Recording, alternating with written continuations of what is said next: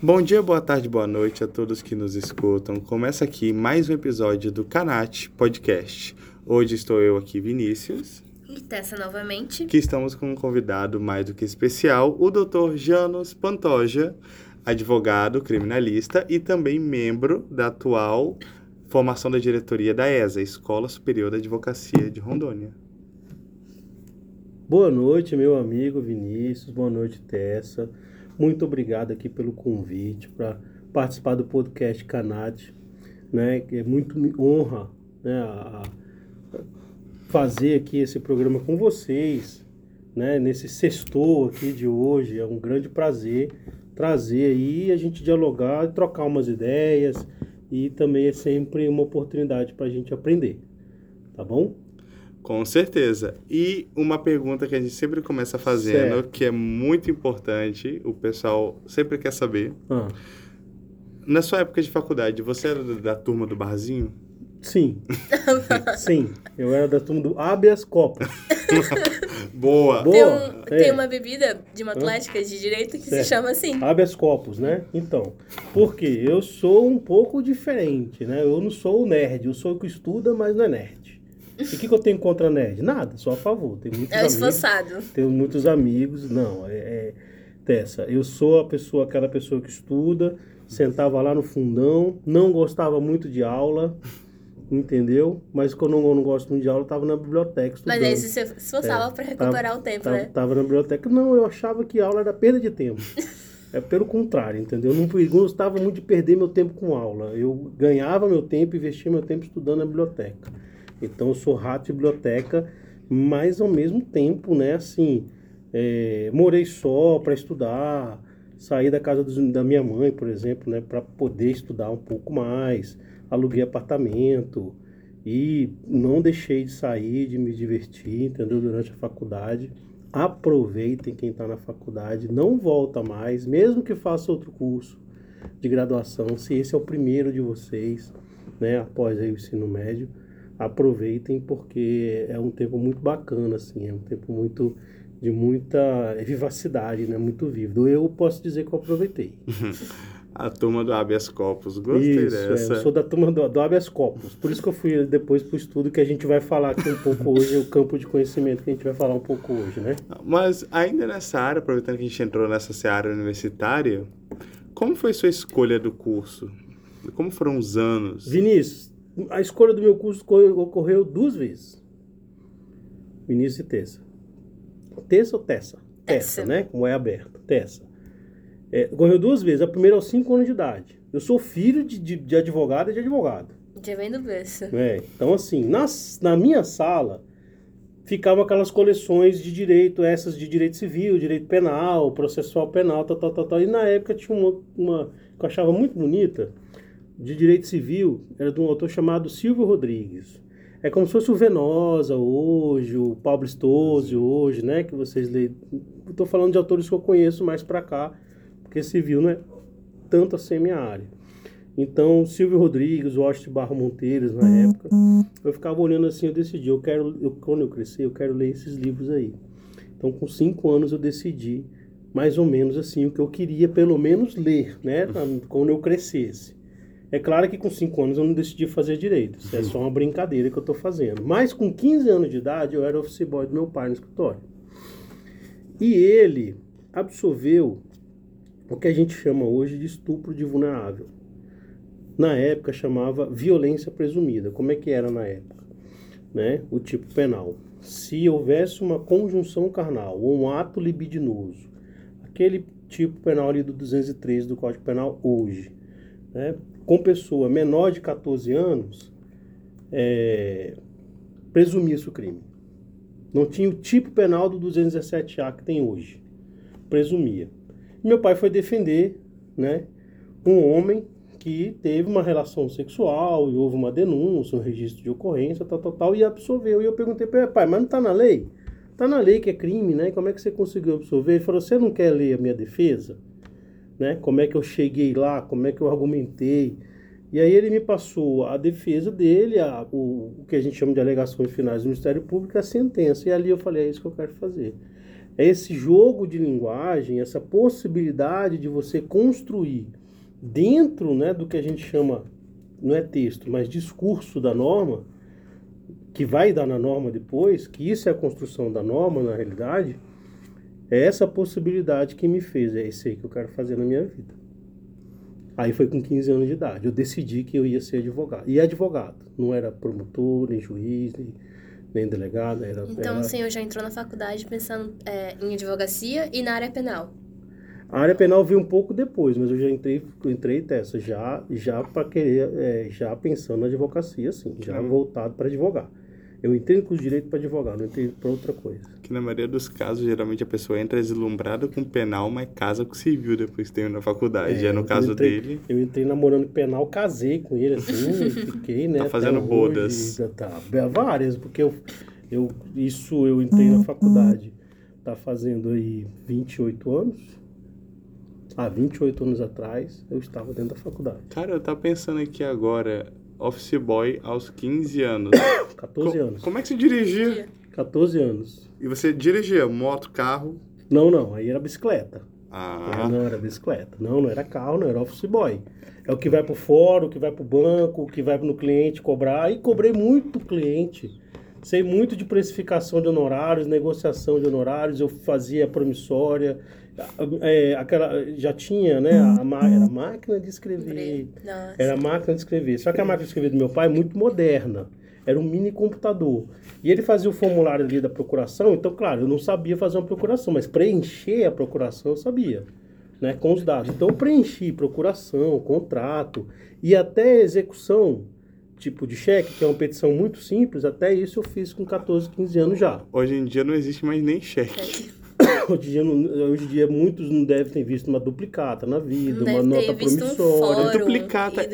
A duplicata é aquela do cartão de crédito, que você passa o negócio por cima e fica Não. com alto relevo? Não, ali é a forma antiga de passar o cartão, né? A máquina manual do cartão. Duplicata é um título de crédito, né? Que geralmente se mexe com o banco, né? Que, que para você gerar uma, uma, um- uma compra de venda de mercadoria, mas que hoje não, não tem mais por que usar duplicata.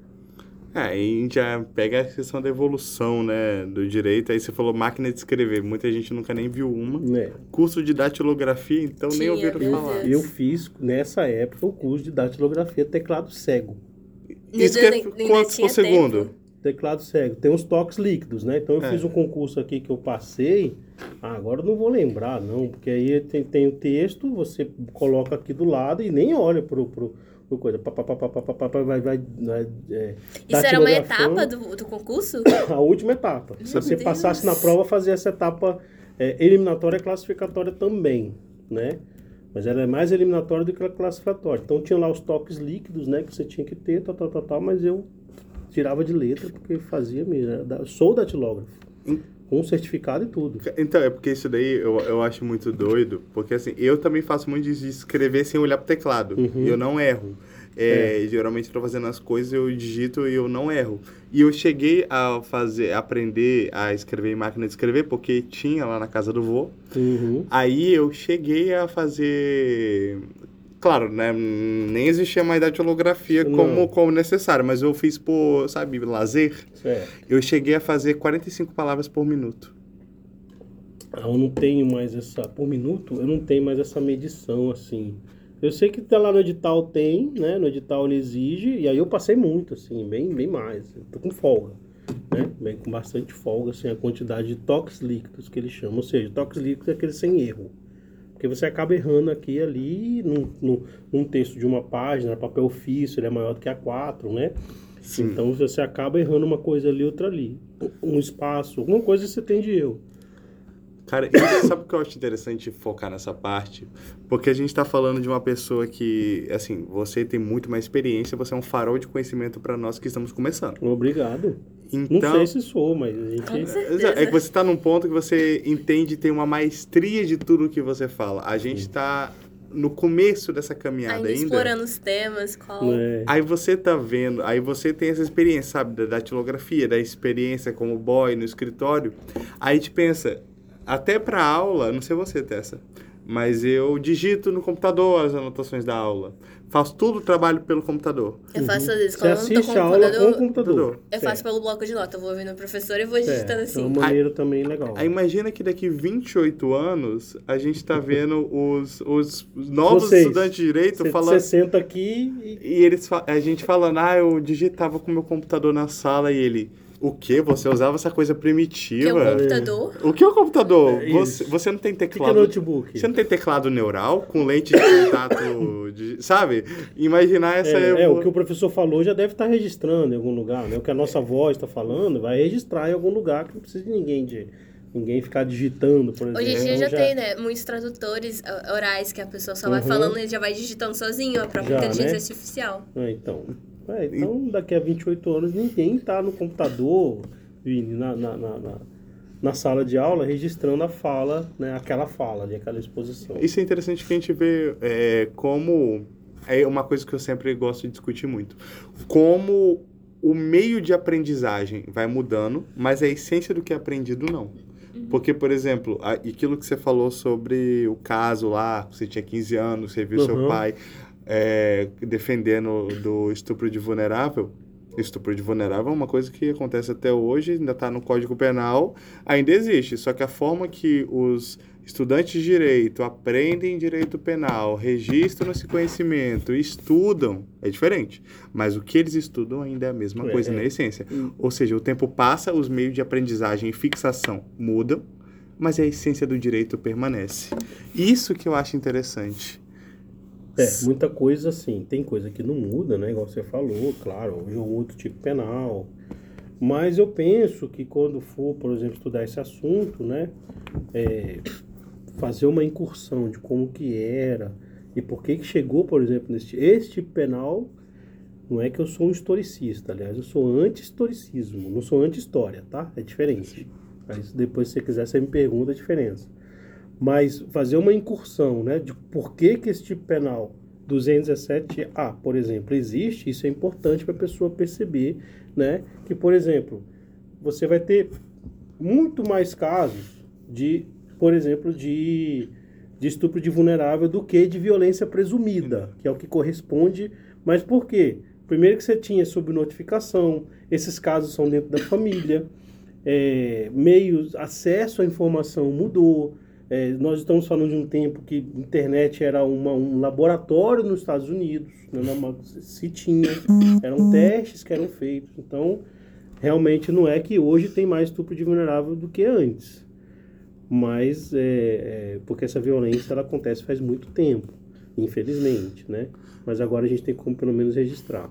Então, e geralmente, eu lembro que o professor Moisés, eh, Certo. ele me deu aula de Penal 2, O, o atual coordenador do curso. o atual um coordenador. abraço, viu, doutor Moisés? Eu lembro que. Não, lembro não, foi processo penal. Quando ele me deu processo penal, ele falou, por exemplo, da evolução histórica do crime de estupro, que começou com ação penal É. privada, aí foi evoluindo para ação penal pública condicionada, agora incondicionada, porque isso vai mostrando evolução social. Porque entra muita questão que queriam jogar muita pressão pra cima da mulher. Tipo, você realmente quer fazer isso? Você realmente quer denunciar? É porque o título do, do, por exemplo, desse crime, né, pertencia a um título chamado dos crimes contra os costumes. E nessa época a mulher era culpada pelo estupro, na verdade. Sim. Né? Assim, na realidade a mulher estava como vítima lá do crime, né? Mas numa reali- do que a gente pode chamar de realidade, a mulher era culpada por, por, por esse estupro. Então era perguntado na delegacia a roupa que ela estava, é, o local que ela estava, o horário que ela estava, a companhia que ela estava, o que ela já tinha feito na vida. Né? Então, é olha só, tudo, tudo isso na palavra costume. Costume. E eu sou mestrando em filosofia política. Né? E eu acho que falta, assim, umas relações que a gente pode fazer é, no curso de Direito. Existe um livro do Kant, Immanuel Kant, o filósofo alemão, né? que é Fundamentação da Metafísica dos Costumes. Se, você, se a gente lê esse livro, a gente entende por que, que essa palavra costume estava no Código Penal, por que, que lá na chamada LINDB, né, Lei de Introdução às Normas Direito Brasileiro, a antiga LIC, é, por que, que lá tem na lacuna da lei o juiz pode aplicar é, analogia os costumes e é os princípios gerais de direito. Se você não lê Kant, você não entende isso. Inclusive, quando eu comecei a estudar a Constituição 1, Certo. fala que um dos períodos da Constituição, né, constitucionalismo, fala que uma das regras, né, Constituição de um povo eram os costumes dele, que eram dados como Constituição, É, apesar de não ser escrita. Se você pegar na Constituição do que, que, que o, que o Aristóteles escreve, é essa Constituição aí mesmo. Agora, Tessa, eu sou, depois Vini, vocês podem me perguntar, eu sou de uma linha de pesquisa que não é, concorda de que o costume vai gerar ou uma evolução ou uma democracia, por exemplo, contemporânea. Né? E aí eu explico isso para vocês depois.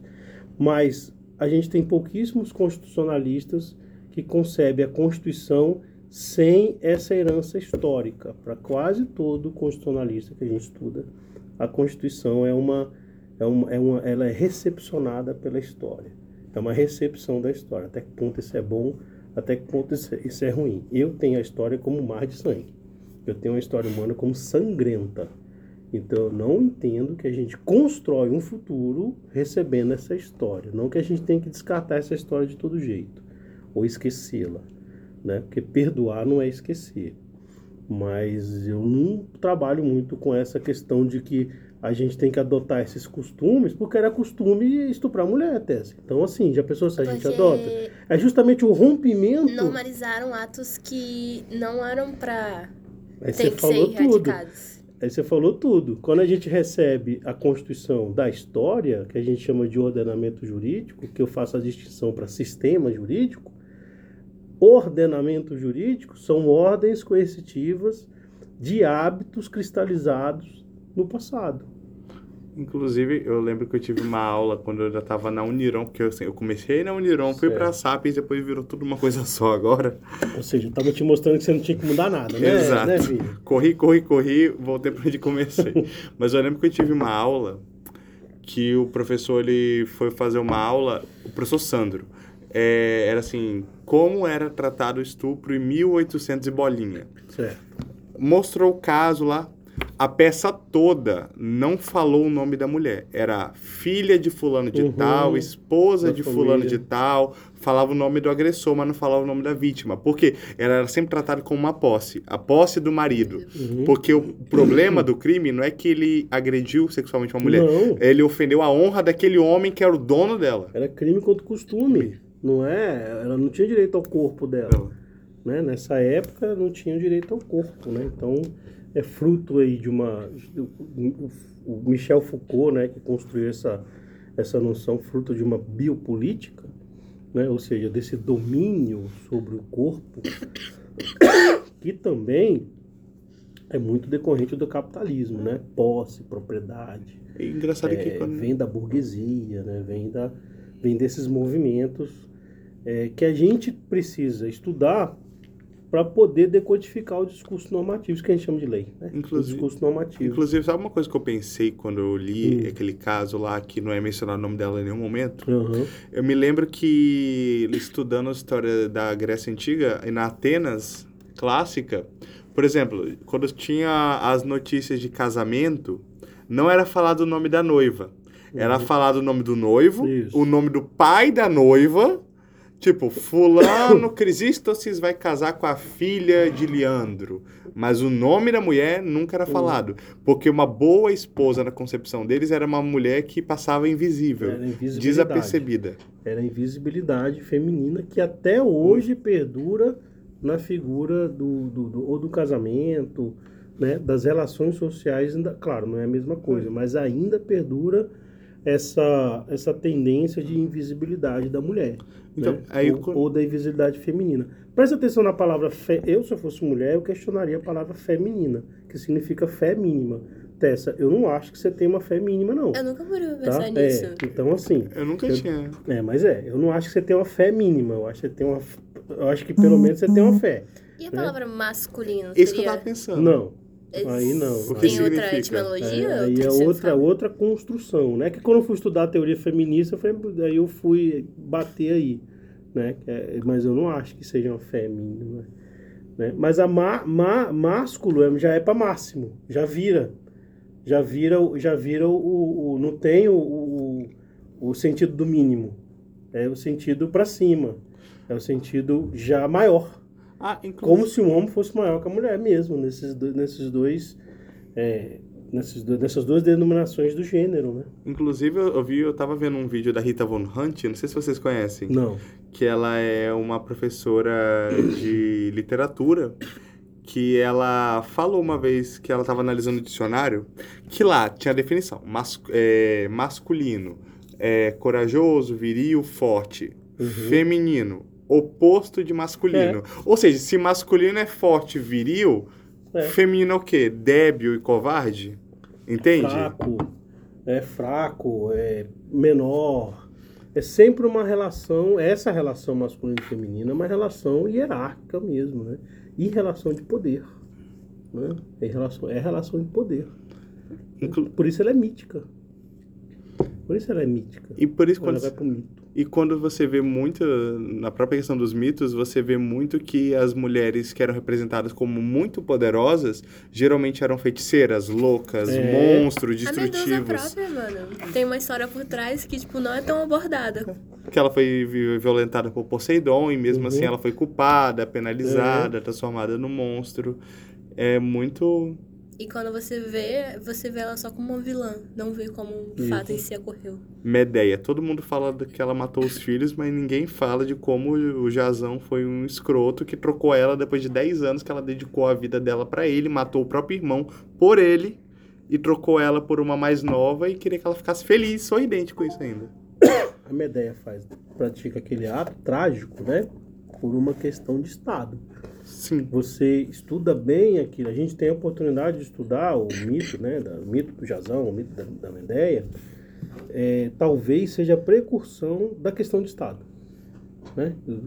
Quando o Estado invade a casa de alguém para fazer uma busca apreensão, ali está uma, uma das justificativas, né? Que eu não trabalho com justificativa. Uma das justificativas é razão de Estado, ou seja, o Estado pode fazer isso ela quis romper com a razão do Estado. Por isso que ela faz. Porque os filhos são a continuação do Estado. É a continuação, os filhos do Jazão, né? Sim. É a continuação da soberania. Então ela quebra, ela mata a soberania. Né? Ali. Ela está matando a soberania. Então por isso que é um ato assim tão. É, o signo, né? Assim, tão cheio de significação. Não- realmente não- na, é, na literatura há essa transmutação, né? É impensável a mãe matar o filho, assim, né? É Sim. impensável, assim, né? Que ela dá a vida pelo filho. Exato, e tem essa ideia, né? Que a mãe é aquela que sacrifica tudo pelo filho, e aí tem essa questão. Porque tem muito disso, que falam assim, que muitas dessas figuras femininas fortes, nas tragédias gregas, que pra quem não sabe, a Medeia ficou muito imortalizada pela, por Eurípides, né? É. Que escreveu a peça. É. Muitas das figuras femininas que eram descritas como fortes, na verdade, elas eram uma propaganda de mulheres não sejam assim. Uhum. Isso é destrutivo pra vocês. Isso, isso. É. Por isso que as Amazonas elas eram tão poderosas e temidas, mas sempre nas histórias elas enfrentavam algum herói grego e eles as derrotavam. É. Como Aquiles, que matou Pentesileia, Héracles, que derrotou Hipólita. Isso. Então, é sempre uma mensagem assim. Não adianta. Não adianta, é sua ruína. É, não adianta você ser tão poderosa que tem um poder maior que o seu ainda. Né? Então não é um. tá muito longe de ser uma narrativa feminista ou uma narrativa de enaltecimento das mulheres. Na verdade, é de, é de continuação da sobreposição. E, e isso eu acho interessante. É, ah, sim. É, a Tessa ela vai ter que sair porque ela tá meio adoentada. Eu também, eu tô, você viu que eu tô tossindo, Tess? Então, eu tô saindo dessa gripe, né? Tentando, Eu pelo tô menos. entrando agora. Eu Tá certo. Que ela tinha Mas tem um ótimo podcast. Eu agradeço. Eu tá, vou ouvir quando sair o resto do Tá bom. episódio. Espero que a conversa flua e seja muito legal Tá pro certo, senhor e pro lá. Vini. Obrigado, viu, E- Tess? e assim, Melhora. Até aproveitando essa pegada histórica, eu Hum. queria que você me explicasse aquela questão que você tinha falado, a diferença entre, his- é, que você falou, historicismo A história, né? e, e anti, ser anti-historicismo e anti-história. É, então, é, é, o direito, né, ele tá, assim, o direito Vinícius, ele sempre foi utilizado como instrumento de matança. Essa que é a, esse que a gente infere, isso que a gente colhe, né, Justificar, de, de pesquisa. justificar massacres. É, então assim, o Janus, ele é um pesquisador, né? Tem, tem tem, tem duas é, categorias que, eu, que a gente não consegue evitar totalmente, mas que eu busco evitar sempre. É o senso comum e o senso comum do conhecimento. Então, a minha fala ela é regida. Quando você me chama aqui para falar de direito, para falar dessas questões, a gente pode ir na metodologia e voltar, não tem problema nenhum, mas a minha fala é regida por pesquisa. É? E, como eu falei que as constituições são recebidas da história, da maioria dos, dos autores, ao não ser no Brasil, por exemplo, Nelson Saldanha, um grande constitucionalista, que eu saiba, pernambucano, ele nega que, é, que a Constituição seja recebida da história. Para ele, a Constituição é um projeto, é uma implementação. Né? Então, ser historicista é ser refém da história. É você aceitar a história como ela é, não romper e repetir. Existe um filósofo da escola de Frankfurt, né, que é uma escola que visa e tem como proposta, né, vamos dizer assim, é, renovar o materialismo histórico dialético do Marx no século XX. E aí a gente está falando de Walter Benjamin, a gente está falando de é, é, Theodor Adorno, Max Horkheimer, Herbert Marcuse, é, Kish, é, Kishheimer, a gente está falando assim da primeira geração da escola de Frankfurt. Desses, o Teodoro, um que eu li bastante foi o Teodoro Adorno. E ele trabalha com uma dialética chamada dialética negativa. Ah, eu o, adoro Adorno. Então, o Adorno trabalha com a dialética negativa. Lá na dialética do esclarecimento, no livro dele chamado Dialética Negativa e outros, né, ele trabalha com as figuras do idêntico e do não idêntico. E ele faz uma das críticas mais contundentes ao direito do século XX, que a gente não conhece ainda, né? que ele fala que o direito tem a tendência de repetir o idêntico. Tá? Então, nós estamos, Vinícius, repetindo o mundo em várias versões. Sim. Né? A gente repete o mundo em várias... Igual você não falou lá, é, é, mudou o, o, tipo penal, foi para o estupro de vulnerável, ou seja, a gente continua estudando a mesma coisa, a gente continua rep, rep, é, repetindo. São... Quando lança o tipo penal de estupro vulnerável, o Estado, ou pelo menos nós, não é, reconhecemos que ela é uma derrota nossa, ou seja, se tem um tipo penal, nós, já, nós fracassamos. Significa Sim. fracasso não, não, não, eu, não, eu não vejo sentido em enaltecer. Não é, não é porque, quando eu falo isso, não é porque tem que praticar o estupro, não é isso. É, é, que a gente chegou num ponto assim, olha só, olha o que a gente precisa fazer, né? Então, por que, que eu não sou historicista? Porque a gente cria o tipo penal e não toma providência nenhuma para que essa prática não aconteça. Inclusive, eu concordo.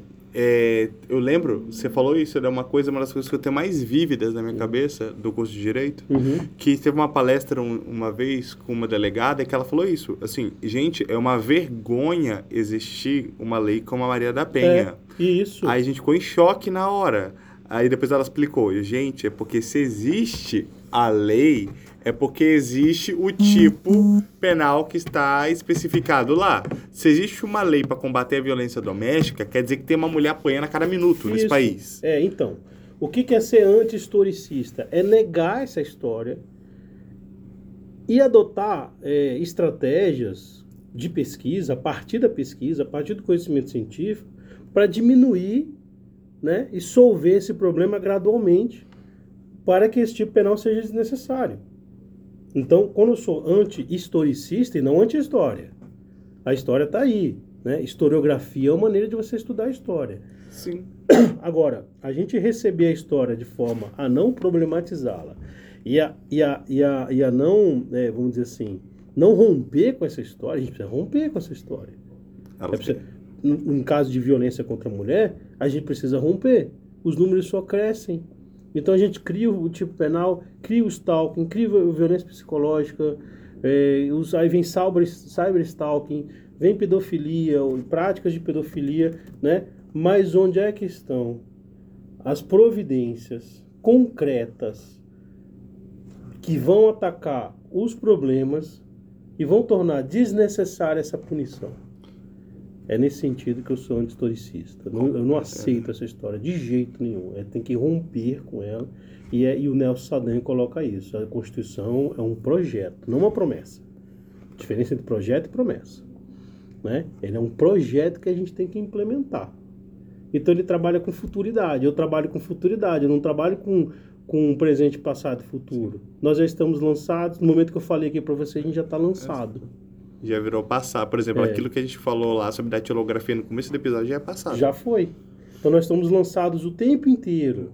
Futuridade não é previsão e nem é. Pode até ter uma tentativa de predição, que tem diferença entre previsão e predição, né?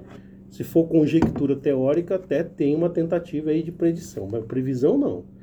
Né? Olha, você que é da, da, da- um escritor, né? É, com, com obra publicada e tal. Olha o, o título. Vamos, vamos, vamos estudar direito aqui sem falar de direito? Claro. Quer ver? É, olha, o, olha o título genial, eu conversei com uma amiga. Olha o título genial do livro da Clarice Lispector, que eu sei que você conhece. A Hora da Estrela. Estrela. Esse daí é famoso. É, a Hora da Estrela, o último romance dela. Né? Tem algo de autobiográfico e tal, né? Tem um tempo lá, Sim. tem um tempo. A estrela que a gente olha no céu, a gente sabe por, por pesquisa científica que elas já morreram há muito tempo. Ah. Milhares de anos elas já morreram. A luz que ela A emite. luz que a gente enxerga aqui, que chega pra gente, aos nossos olhos, né? É, de- que tá chegando aqui, aquela estrela já foi há muito tempo. Ela não existe há muito tempo, né? Então tá trabalhando com futuridade o tempo inteiro.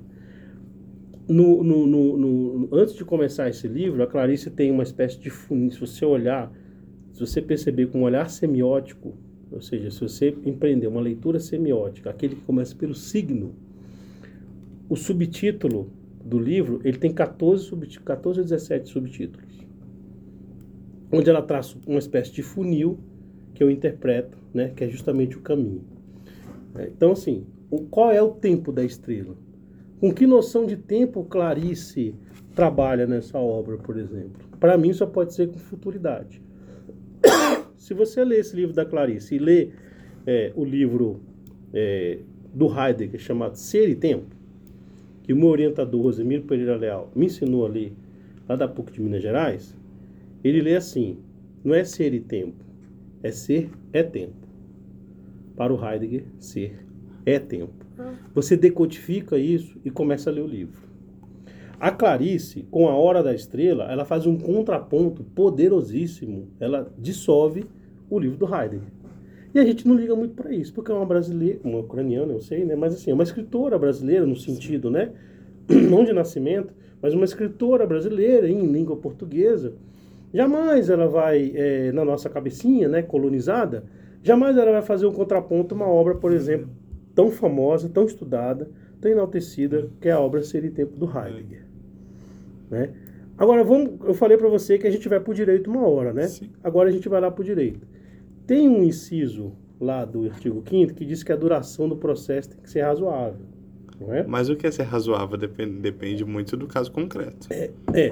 Só que eu não sei com qual teoria do tempo Ah, esse discurso normativo está trabalhando. Duração aí é tempo. Então eu não sei com qual teoria do tempo esse discurso normativo está trabalhando. Eu não sei se ele trabalha com Heidegger, eu não sei se ele trabalha com Habermas, eu não sei se ele trabalha com Aristóteles, eu não sei se ele trabalha com Clarice, eu não sei se ele trabalha com nada. O nosso direito permite que a autoridade é que preencha, que vá preencher, estabelecer esse sentido normativo, ou estabilizar o sentido normativo. Isso não vai acontecer nunca. Eu tenho que ter uma teoria que contrapõe a sua teoria, né, para a gente chegar numa, numa, numa possibilidade né, de uma teoria do tempo. Aí você tocou no ponto. Eu só falei de um item do discurso normativo, que é a duração, que é o tempo. Aí você vê, qual é a razão, que é o razoável, né? Qual é a razão, né, dessa duração? Do, e eu não sei, eu não sei também o que que é processo lá para esse legislador que, que, que produziu esse inciso. Então veja bem, é, o discurso normativo não enuncia é, a regência do seu discurso. Eu não sei, a gente não sabe com qual é, é, referencial, seja ele doutrinário, mítico, se está lá jazão, ele coloca qualquer coisa. Né? Como é que a gente exerce contraditório? Se você não sabe nem qual referencial. Ele vai tirar cada cartola. Está na mente do, da, da autoridade. Não é? E a gente não constrói uma democracia. É claro que a autoridade vai ser historicista. É óbvio que a autoridade, nesse sentido, ela vai ser historicista sempre. Por isso que eu sou anti-historicismo, não anti-história. Né? Ela vai ser por quê? Ela vai repetir o idêntico. A tendência dela repetir o idêntico é muito maior. A gente entra na questão de jurisprudência. É, aí o tribunal fala, não, é, o caso é complexo, então não ofendeu a garantia da duração razoável. O, eu não sei o que é caso complexo, ó, tá vendo? O discurso normativo não enuncia o referencial com o qual ele foi construído. Termos guarda-chuvas, que pode se aplicar para uma penca de coisas. Isso.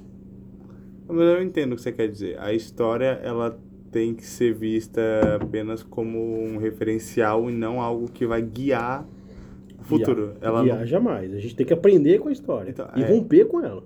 Ela tem importância. Só que para romper com ela, você tem que entender em que ponto você tem que quebrar. É. Tem até uma frase que eu, inclusive, acho que é da própria Lispector. Uhum. O problema de você cortar os seus defeitos fora é Isso porque mesmo. você não sabe qual é o cano que mantém o prédio de pé. Isso. Aí, ó. Ela foi. Ela foi perfeita. Isso é anti-historicismo. Totalmente. Ela tá contra o cano. Ela não tá a favor do cano. Né? Só tem que saber qual É. cano tem É, que é qual, qual cano, né? Ou seja, por isso que o direito, por exemplo, tem o direito canônico, né? Mas o direito, ele é, Vinícius, preenchido de cano. Você encontra cano o tempo inteiro.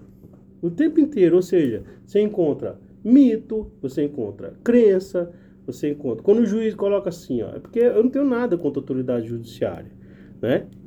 Eu tenho, né, eu tenho várias amizades nesse âmbito do poder judiciário. Sim. Mas quando ele está assim, não, é, tem uma, uma, uma causa de acidente de moto e ele por acaso anda de moto, ele vai avaliar aquela, aquela causa porque ele anda de moto. Entendeu? Ou seja, ele não sabe que ele está trabalhando com fenomenologia. Fenomenologia é desse jeito. Ou seja, né? Vai na essência da coisa, ele é essencialista, né? Então Devia- ele vai lá na essência, né? devia ter que ter hipótese de suspeição para magistrado que se- tivesse carteira de, de, de, de coisa, né? De, de, por exemplo, de moto. Não, é, são outros referenciais que, que permitem que ele julga, julgue, né? Aquela questão. Mas é, o problema nem, nem é esse. É o nível de inconsciência com o qual nós estamos trabalhando, né? Por exemplo, nesse caso, eu, assim, pouco percebo que a autoridade judiciária tenha consciência de que ela está atuando num, num regime fenomenológico. Inclusive, você falou essa questão é, direito canônico. Eu lembrei Uhum. de, uma, de uma coisa que alguns historiadores, pesquisadores, eles apontam que muitas das posições políticas e até leis anti-LGBT, e isso eu não estou falando de agora, estou falando da época que ainda era crime, que ainda era doença, Uhum. considerada doença, a razão verdadeira não era religiosa. Não, O discurso religioso foi usado para a sociedade civil validar, só que no fundo era uma questão capitalista, porque casais homoafetivos não reproduzem, não reproduzindo, eles não criam mais trabalhadores e Mais consumidores. é. Tem essa questão que é muito capitalista. Eu, eu entendo que sim.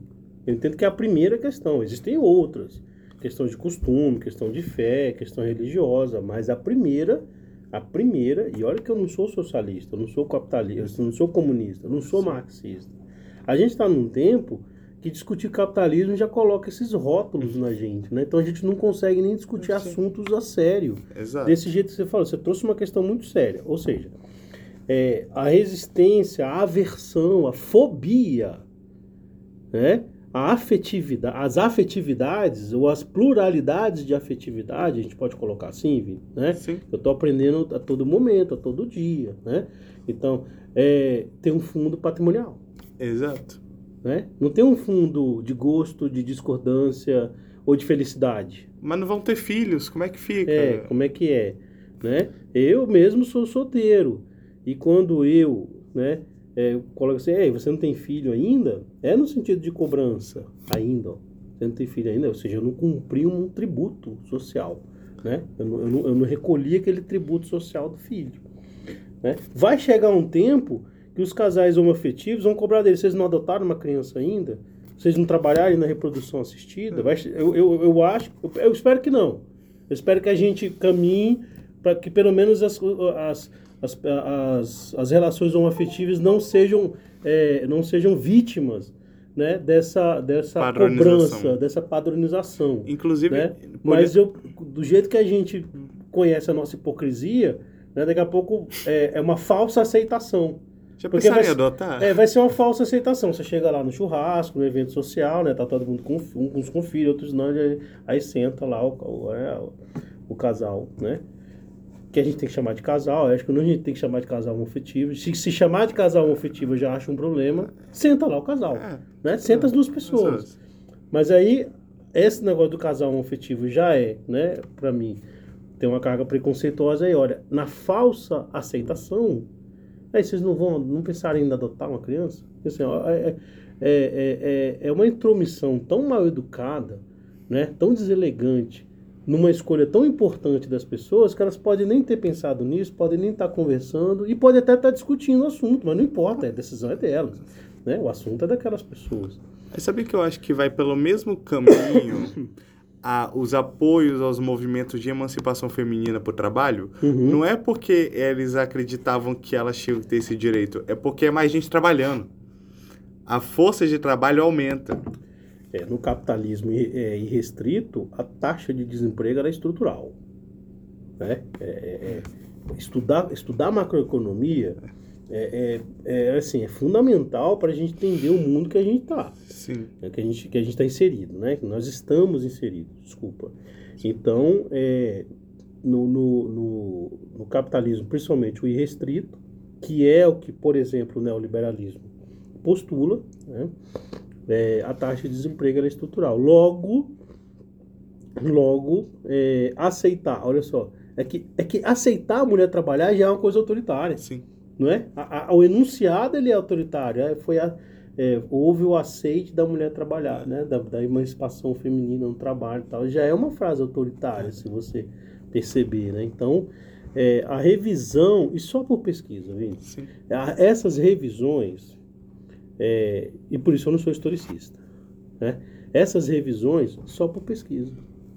Só por pesquisa a gente consegue. É, inclusive por isso que eu gosto de uma obra que eu gosto muito, que é Lisístrata. Lisístrata. Que ela fala muito isso do- da revolução do sexo, né? Que Lisístrata Uhum, fez pra, como um protesto de guerra, para É. parar a guerra.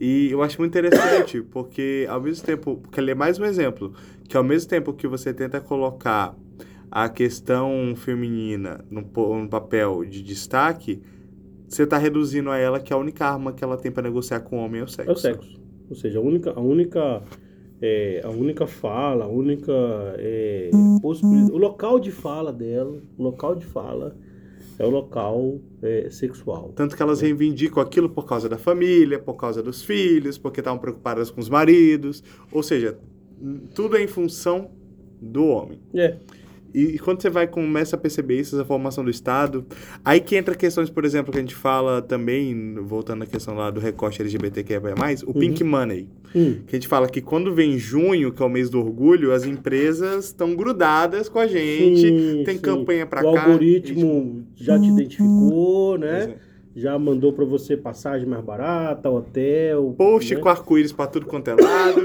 Primeiro de julho, some Sim. tudo. Que Não tem nem, mais nada. é que nem 8 de março e Dia das Mães. Das- de- da- né, das- eu é, pois é, é, são datas que podem ser importantes. Mas são tratadas de uma maneira muito comercializada pelo capitalismo. Ela só, se que, tornou. só que eu fico é, muito, vamos dizer assim, no mínimo, né, cético com essas datas. É, eu, eu, Janus, Janus, eu sou contra né, presente do Dia das Mães, presente do Dia dos Pais e presente de Natal. Eu acho que tinha que ter uma, uma, uma, uma, uma resistência, né? Anti, no caso, anticapitalista, mas não para. Vou repetir.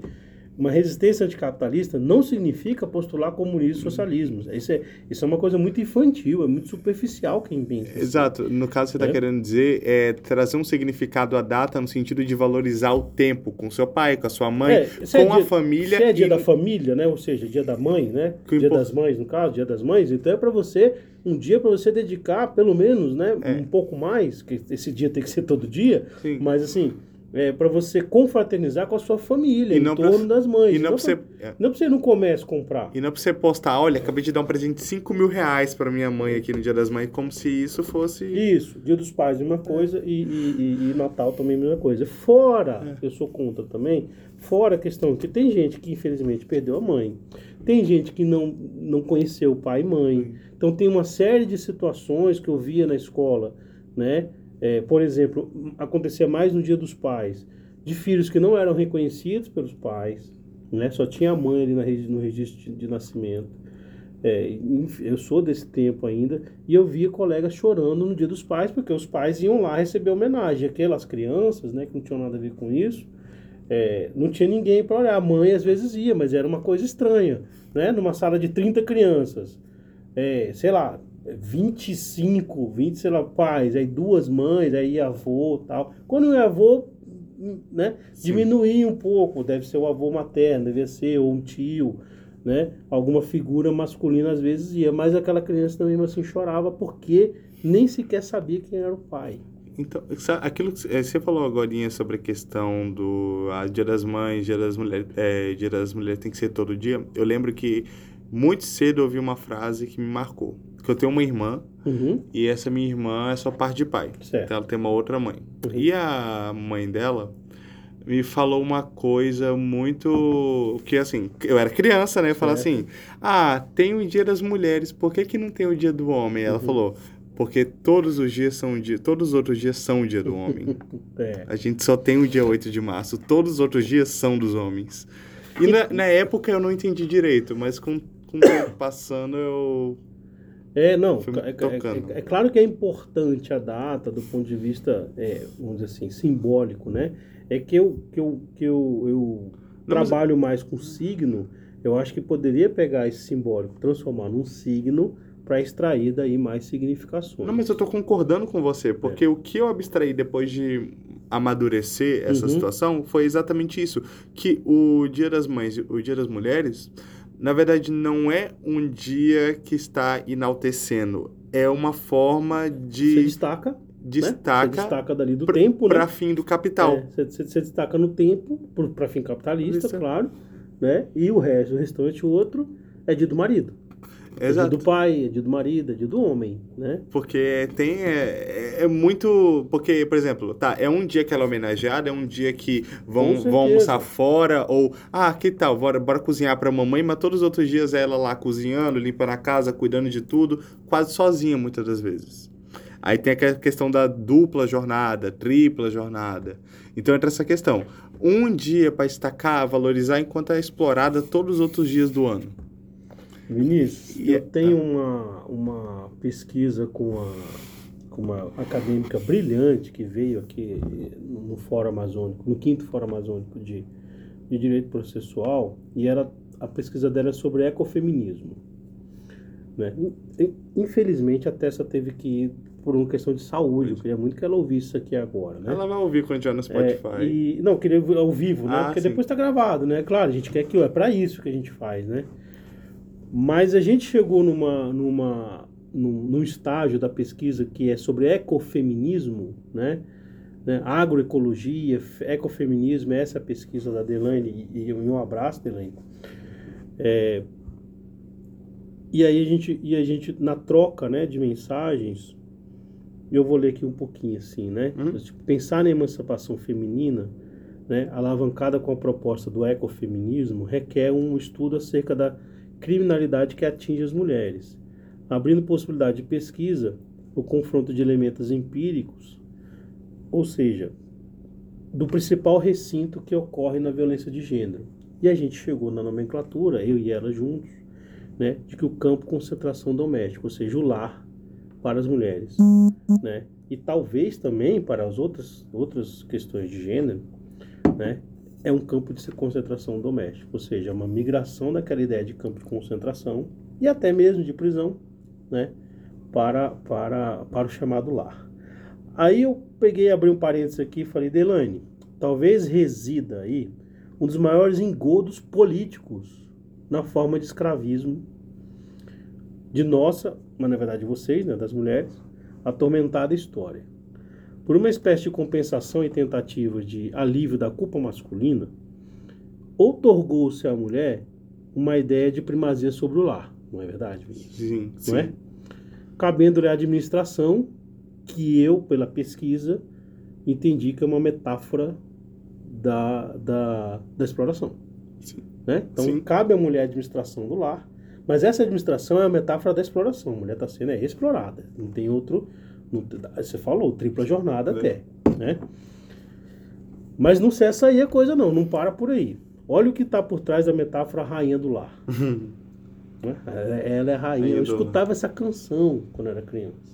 A do avental, sujo de ovo, chinelo na mão. Essa Era mesmo. essa? Aí eu coloquei uma soberana, entre aspas, soberana, né? Que a todo momento é despojada de seu reino, que não é seu. né? Essa soberania feminina, que é um simulacro de poder, o poder está tá, aí- tá aí no meio o tempo inteiro, né? Disfarça a violência de gênero, com expressões sonoras fortes e por vezes delicadas, importadas do vocabulário político, rainha do lar, soberania feminina, né? Do ela é dona aqui do né? Dona da casa. então do vocabulário político mítico e trouxe como um dos efeitos a docilização dos corpos femininos. Então a biopolítica, eu trago aqui duas hipóteses, tá? Esse conjunto metafórico perverso, que a gente tem que explicitar isso, né? Que é o antropocentrismo, a administração da casa, a rainha do lar, foi erguido para a manutenção do poder masculino, na verdade. Bate com o que você falou. Quer ver um exemplo É. bem básico de Shakespeare? A megera domada. Isso. É. A louca da Catarina, né? Né? Já, já, já o signo da louca, né? Que a mulher é a louca. Ah, inclusive, daí que vem o Cravo e a Rosa, Uhum. gente. Pra quem não sabe aquela novela Isso, da Globo, O, o Valci Carrasco, né? O dramaturgo, teledramaturgo, né? Adapta é, a, a peça do Shakespeare para a novela. tanto é que os protagonistas eram Catarina e Petrúquio. Igual. Que- aí igual. Nesse, ca- nesse caso, igual a- aos personagens lá. E assim, é, é muito. Eu, assim, eu li é, Uhum. essa peça várias vezes. é, e eu acho muito interessante essa descrição que você deu. De novo, assim, gente, eu sou um apaixonado pela Grécia Antiga. Uhum. Bate muito com a visão social dos gregos, porque a ideia da esposa ideal era aquela que, além de não aparecer no espaço público, porque o Uhum. espaço público é para os homens, Isso. está afeita ao mundo doméstico, ou seja, à administração do lar. Isso. Tanto é que a visão deles de casamento é que as esposas não eram para amar, eram para ser companheiras, pessoas que elas pudessem, para que os homens pudessem confiar seus filhos, que seria sua continuação do patrimônio, a administração do seu dinheiro, a administração do seu lar, para que enquanto ele explora essa aventura pelo mundo externo, na política, tenha um, um, um lar estabelecido e cuidado quando ele retornar. Ou seja, a exploração. Que enquanto ele desbrava o mundo político, o mundo externo, ela está restrita àquelas quatro paredes para cuidar e administrar para que esteja tudo certo para quando ele voltar. Ou seja, ela é a rainha, mas que serve a todos os outros, menos a si. Isso. E na, próxima, e na própria. e no- quando você vai olhar a cosmologia dos gregos, eles tinham para eles que o exemplo ideal de relacionamento era o do rei e da rainha dos deuses, Zeus e Hera. Uhum. E era, eh, era muito dito, os próprios poetas falavam, a, recebia tantas que era, era tão adorada e respeitada, só perdia para o próprio Zeus. Ou seja, sempre elevando ela ah, a mais poderosa das deusas, só perde para Zeus. Equiparava a única que pode chegar perto e equiparar. Ou seja, ao mesmo tempo que tô levantando a bola dela, estão falando, queridinha, tu tá numa posição alta, mas tem um mais alto que tu, que é Zeus. Ou seja, você é a rainha dos céus, mas quem manda é ele. E tem até aquela questão dele trair ela e ela não poder fazer nada, ela desconta nas amantes e nos bastardos e não nele. Desconta mesmo. Porque- Desconta com violência. Como ela não pode fazer nada contra ele, Não. ela faz com as amantes e com os bastardos. Então, por isso tem tantas histórias. O próprio Hércules foi vítima disso. Então, aí a gente. E aí tem outra questão, né? Que você pegar o, a figura do homem que foi perseguido pela mulher vingativa porque ele é fruto de um relacionamento é, a- adúltero e transformar esse, esse homem numa vítima, sendo que a própria vítima é a própria mulher que foi totalmente desmoralizada. Porque a desmoralização aumenta quando era é a deusa do casamento. Isso. Ou seja, quando a própria deusa do casamento não pode reclamar que o marido trai ela, por que você, mulher mortal comum, pode reclamar que seu marido pula a cerca? É. Se a própria rainha dos deuses, a deusa do casamento, não pode fazer nada. Entende o significado violento disso? É pura violência. É, é desde a fundação, né? É. de- desde o, assim, desde o início. Então, é, essa é, é, é, foi concebido, né? Essa, Vini, é muito legal você trazer a, a essa leitura da, da mitologia grega, né? Clássica, no caso, né? Da mitologia grega clássica, que tem um, um sentido, às vezes, político mais profundo, mas que não necessariamente seja assim uma coisa boa, Exato. né? É uma coisa é, para a manutenção do poder, né? E que é, traduz um que o direito na sua fundação, se a gente falar de direito, né? Volta Sim. para o direito, né? Na sua fundação ele é violento Muito. né? Na sua fundação ele é violento, né? Inclusive a palavra é, economia, né, que vem da a palavra na palavra economia, porque eu já percebi que você tem a Etimologia, gosto de a- etimologia. não, não, você tem a leitura, né, de que muitos é, acontecimentos que a gente não de repente não faz a relação, né? Faz a relação, por exemplo, Sim. né, com o capitalismo, né? E na palavra casa, na palavra economia tem a palavra casa, Sim. né? Na palavra casa que é o oiko koiné da Grécia, Sim. né? Da Grécia antiga, né? Que aí daí vem economia, né? Né? Ou seja, o, o, o consubstanciando o que modernamente se se denominou economia, né? Ou seja, seja como atividade prática ou, teórica, não importa, né? Consolidou uma concepção entre o público e o privado. E isso que você trouxe agora, né? Que é um, um signo da violência, é, a gente eh, pode trabalhar muito com essa fronteira entre o público e o privado. Vini, vai bater no que a gente reclama como corrupção. Sim. Por exemplo, né? Se você der um salto assim na história, no Sim, caso, claro. né? Você, a gente vai entender, né? é, que a corrupção nada mais é do que essa, essa promiscuidade entre público e privado que a fronteira vai embora. Né? É, exato. Senão não existe corrupção. Se a gente não entender de onde isso vem, aí, nesse caso, eu, eu, eu, eu postulo o estudo da história, né, como historiografia, se a gente não entender esse escravismo que você trouxe, que você trouxe nada mais é do que o escravismo, que ele é, ele é mais amplo que a escravidão Sim. né? Porque a abolição da escravidão, ela não rompeu com o escravismo. O escravismo político, por exemplo, que você trouxe agora, né? Que foi é, uma, uma, uma parabéns para você, uma belíssima exposição, né? De um escravismo político que migrado, vamos dizer assim, algumas peças ou algumas categorias, claro, se a gente está falando de quase 3 mil anos atrás, é, ele ainda está presente, Sim. né? De uma forma muito é, forte, né? E, e com a mesma violência. Sabe, sabe como é que eu percebi, percebi também isso? Claro que até de uma forma inversa, porque no caso elas não eram motivo para fazer greve, mas no caso incentivar. Eu tava assistindo aquele filme Traidora Americana, o julgamento de Jax e Sally, já assistiu? Já. Aí eu, eu lembro, tem a parte lá quando é, ela fala muito, né?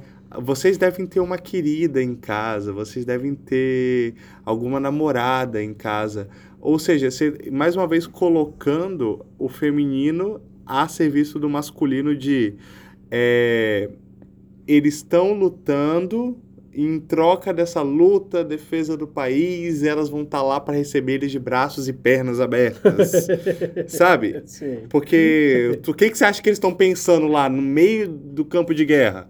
Tu jura que não é isso que eles estão pensando? Uhum. Então, assim, sabe? É, o incentivo deles é pensarem na recompensa, entre aspas, que eles vão ter quando voltarem para casa. Entende? Com, eles usam isso para incentivar as tropas. Uhum. Isso é um escravismo total. Você está colocando elas, sendo que as mulheres estavam trabalhando por esforço de guerra, como a, a- Ou plantando, ou indo pro comércio. ou na própria ou- ou na- as rebitadeiras que É. estavam fazendo os aviões, armamentos. Ou própria munição. Elas estavam trabalhando tanto quanto eles. A diferença é que eles estavam na linha de frente, Sim. elas na linha na no Numa operacional, numa retaguarda, guarda. né?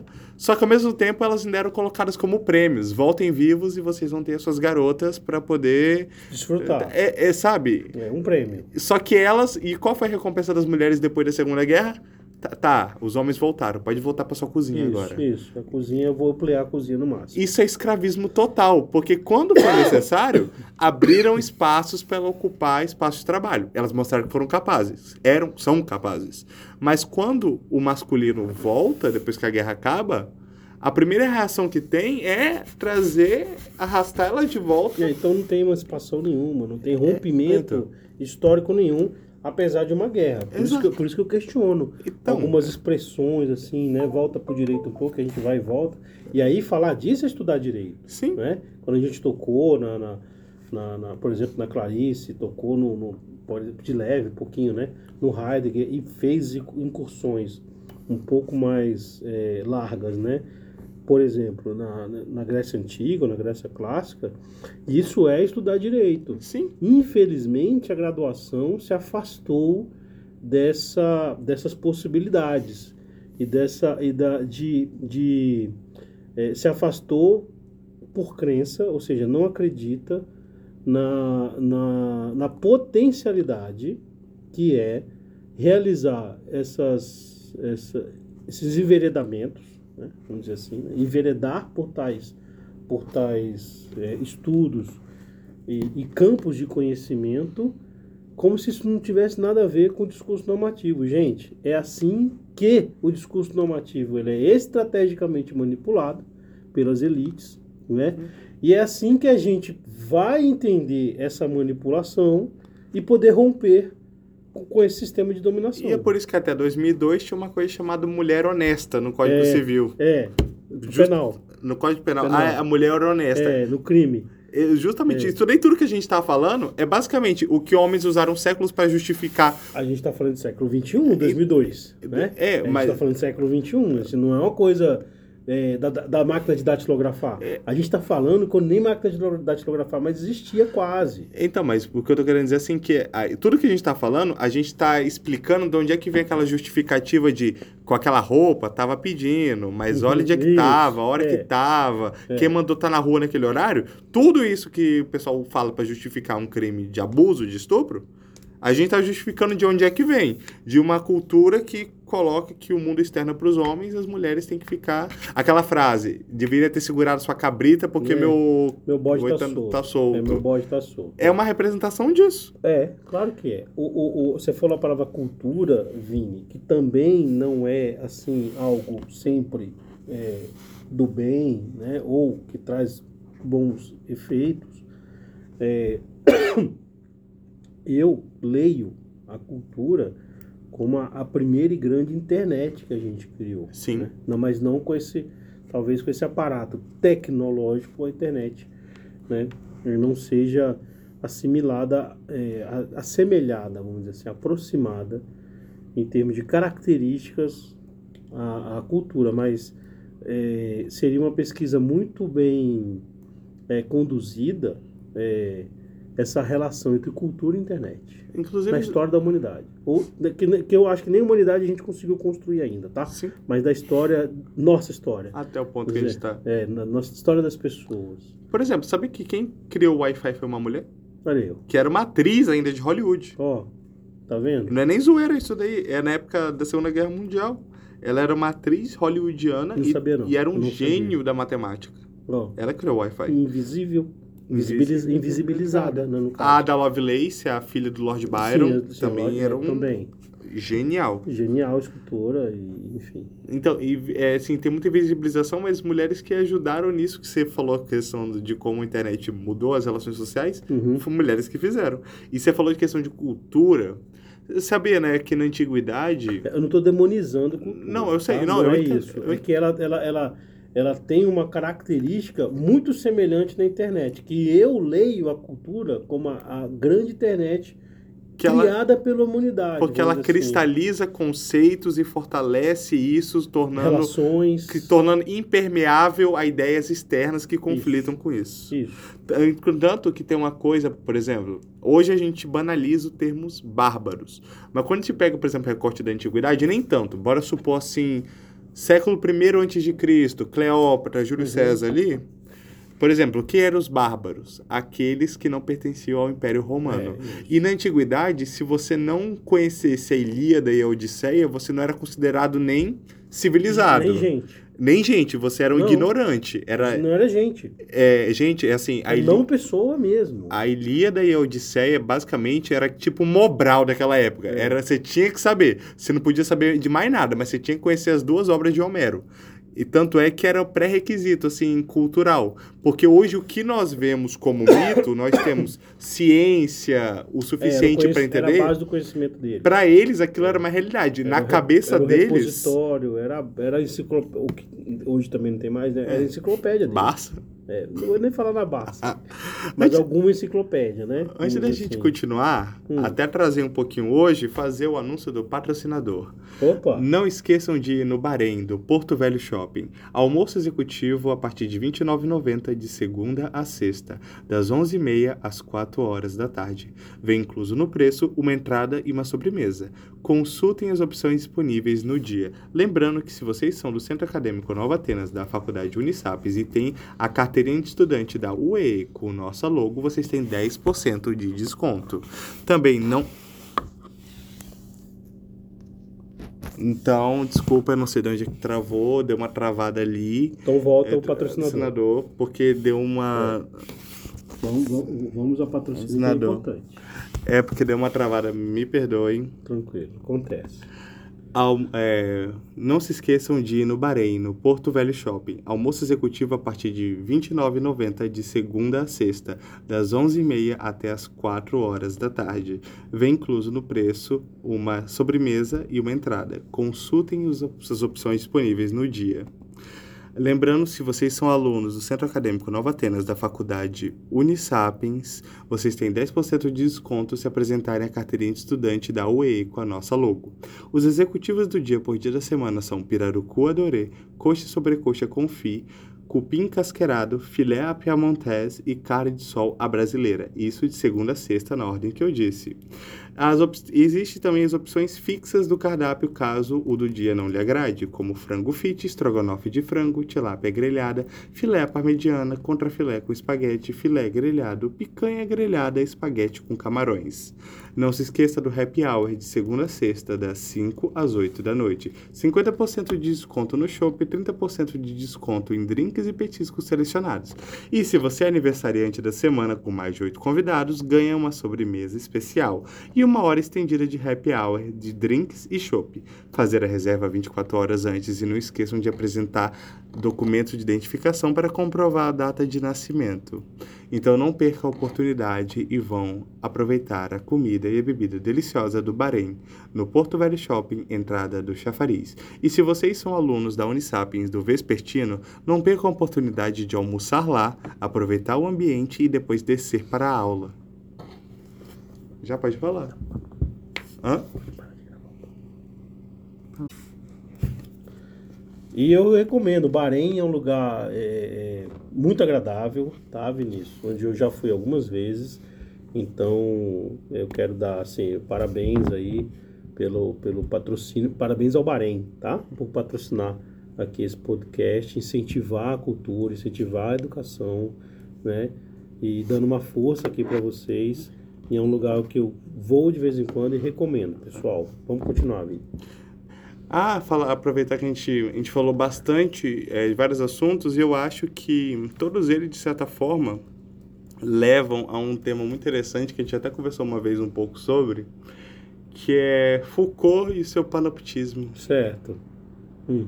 Então, eu queria que você falasse um pouquinho, porque, por exemplo, eu e Vamos você lá. temos noção do que é, mas a nossa audiência. Vamos, vamos lá. Com, com todo prazer, inclusive, dia 9 e 10 do 6, ou seja, de junho, eu estarei na finca de Jaru. Eles encomendaram, demandaram, né? Encomendaram é, deste que vos fala um curso, eu só vou pedir para Ah. desde que vos fala, vos fala um cursos ba- que a gente chama de básico em, em Michel Foucault, é, é, Vini. E a gente vai fazer uma é, um- uma espécie de, de viagem, né? E vai ser um curso de 12 horas, não é um curso pequeno não, começa na sexta-noite, a gente foi conversando sobre o curso e tal, e aí chegaram, não professor, então já que você vem, vamos fazer uma coisa assim mais completa tal, e vai ser o curso começa sexta-noite e vai até o sábado às 18 horas. Então um abraço aí pessoal de Jaru, e vamos falar um pouquinho de Michel Foucault, né? Michel Foucault é um, um- a gente pode chamar de filósofo, né? É, que tem a sua é, obra assim é, presente nas décadas de 60, 70 e 80. Interessou para ele as relações que envolvem principalmente o saber, né, o poder e a produção de subjetividade ou ética. Então, falar em Michel Foucault, a gente tem, por exemplo, uma maneira de estudar que não é estanque, que não é assim, uma, são, não são fronteiras. E ele acordou um dia e falou: "Ah, agora eu vou estudar isso. Né? É, o primeiro eixo é o eixo do saber, por isso a obra Arqueologia do Saber, onde ele estuda as formações históricas. O Foucault desconfiou né, da ciência histórica que está sendo produzida. Ele não, ele não, é, não o agradou a maneira como a ciência histórica estava apresentando. Então ele foi para a arqueologia desse saber, os, ar, os arquivos, né, que ele colocou a questão dos arquivos, as enunciações e as visibilidades.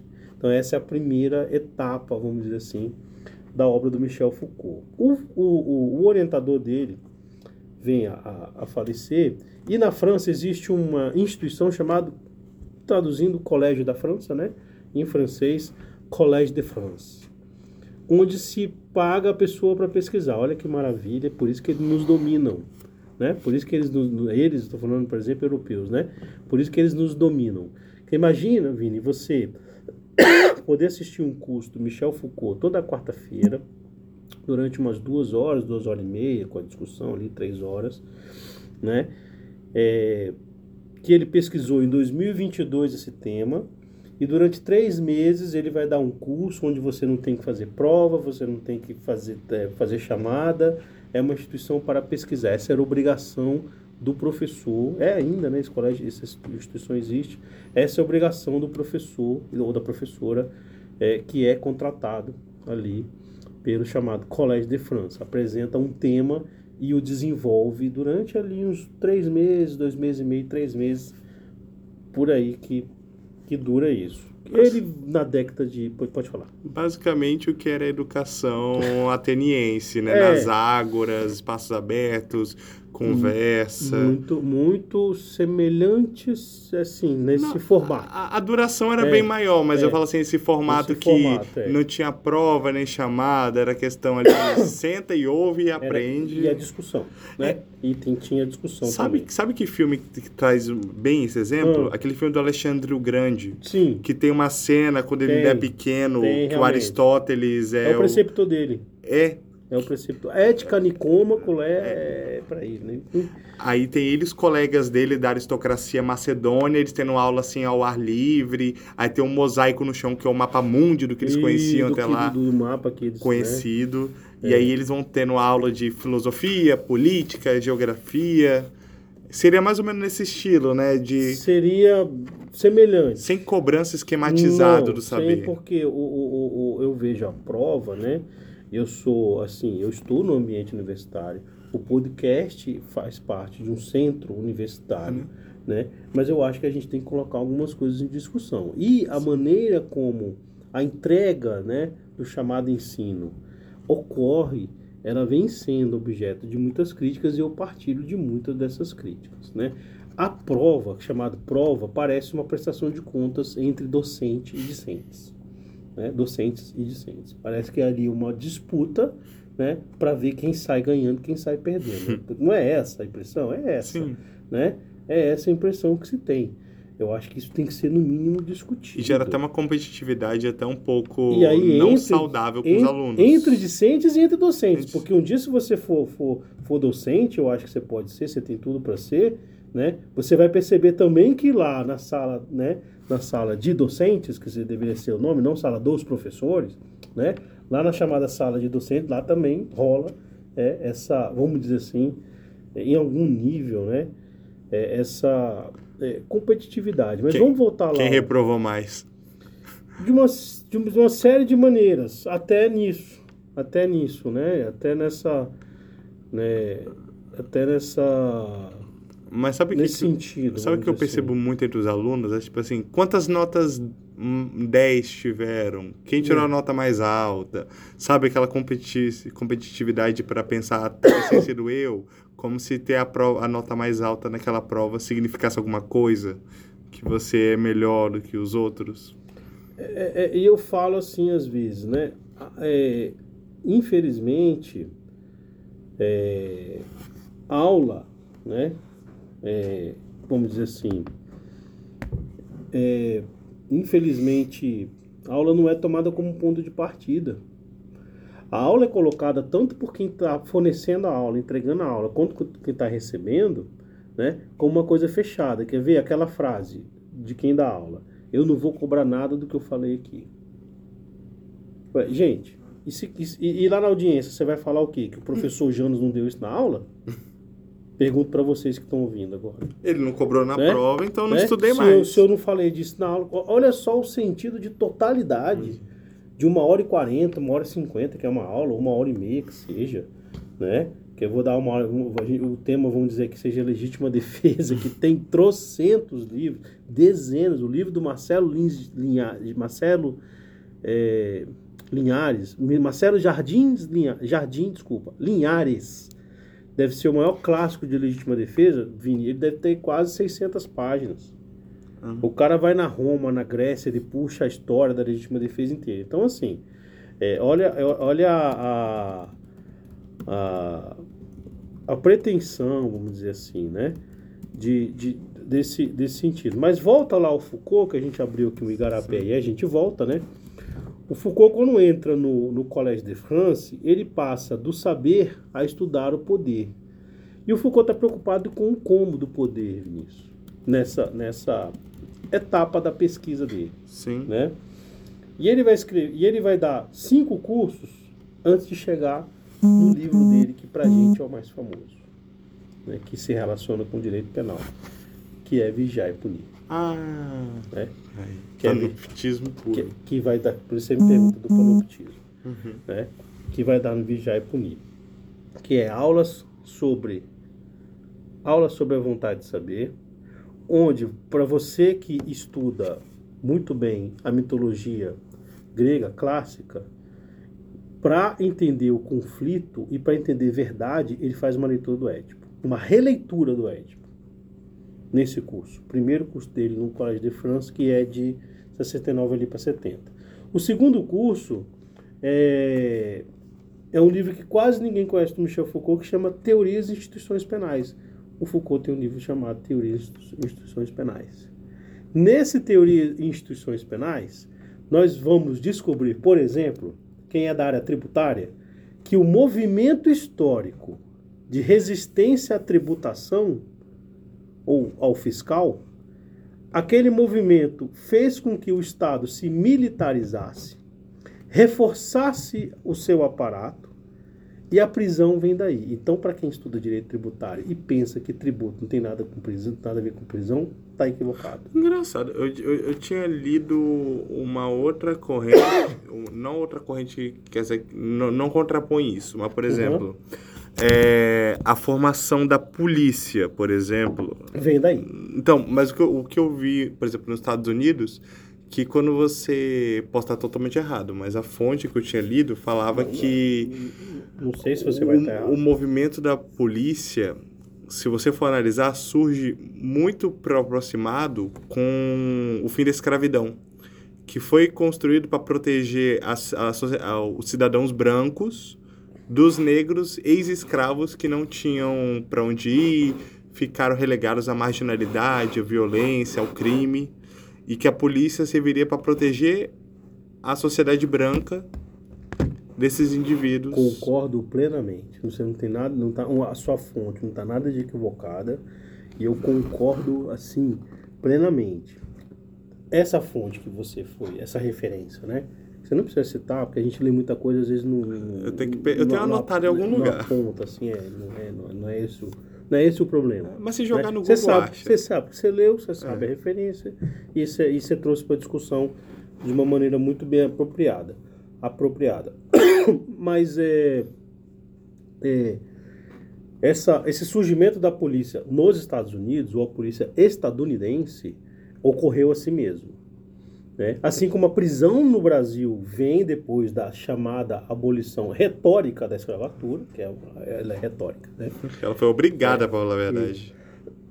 E, e o que o Michel Foucault pesquisa, né, que a gente está falando, a polícia estadunidense é século XIX, Sim.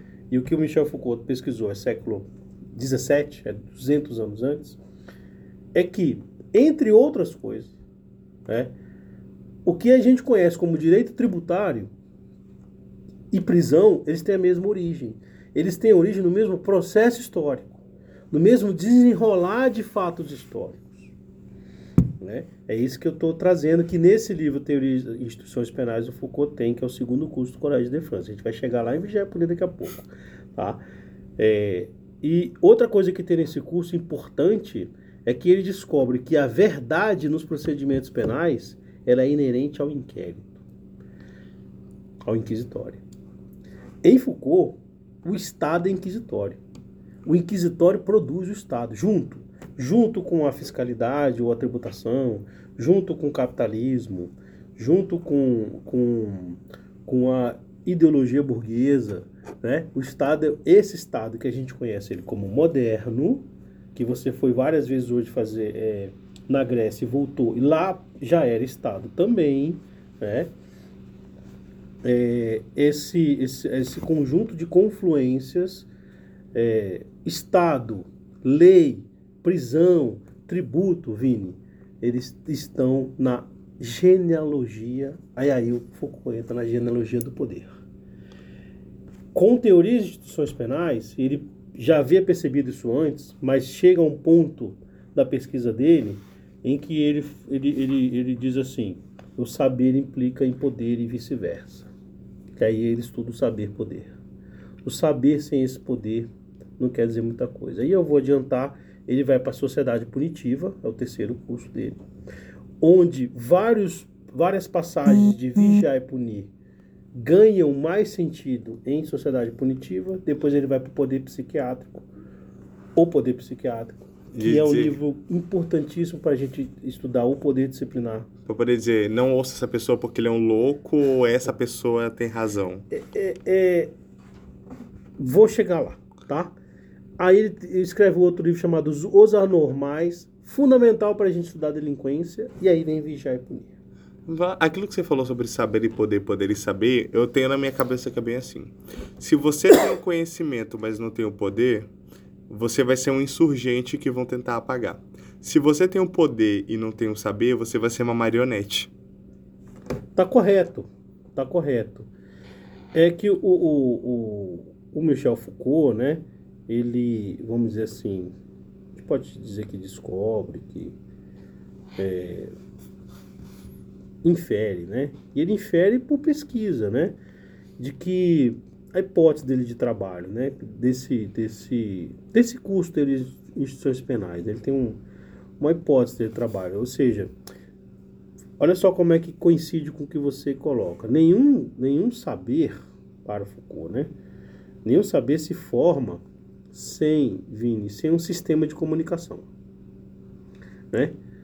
Ou seja, registro, acumulação, é, deslocamento, né? Que em si mesmo é uma forma de poder. Ah, escritas cuneiformes, os hieroglifos. Ah, por exemplo, as, eu esqueci agora o nome. Satrápias era o nome das cidades-estados babilônicas, Isso, mas tem um nome, os Igurates, eu queria E- lembrar, os Igurates, Verdade. que eram os centros de Uhum. conhecimento, onde É. eles ensinavam, tinha sua linguagem, e as próprias paredes dos Igurates Isso. eh, tinham inscrições. Inscrições. Não tinha papel naquela época. E, por exemplo, uma coisa muito interessante é as tragédias, né? A gente fala de algumas tragédias gregas, mas uma coisa que muita gente não sabe, que é o que a gente tem acesso hoje, não representa nem 5% do que tinha. Muita coisa foi perdida. Então, Ah, sim. Sim. Muita coisa não chegou, né? isso para não falar dos mistérios, né? Mistérios de Eleusis e vários cultos que tinham conhecimentos, assim... é, então, que ajudaria até a entender um pouco mais por que, que eles eram tão avançados. Porque, querendo ou não, a diferença entre eles e nós é que nós temos tecnologia de ponta. Eles não tinham, mas em questão de conhecimento, por mais misóginos, cretinos que fossem, eram muito inteligentes e muito avançados em muita coisa, e muita coisa se perdeu. E talvez se nós tivéssemos esses registros, a gente tivesse em outro patamar. Ou É. tivesse virado Handmaid's Tale de Isso. vez. no mínimo, né? Um conto de Aya de vez.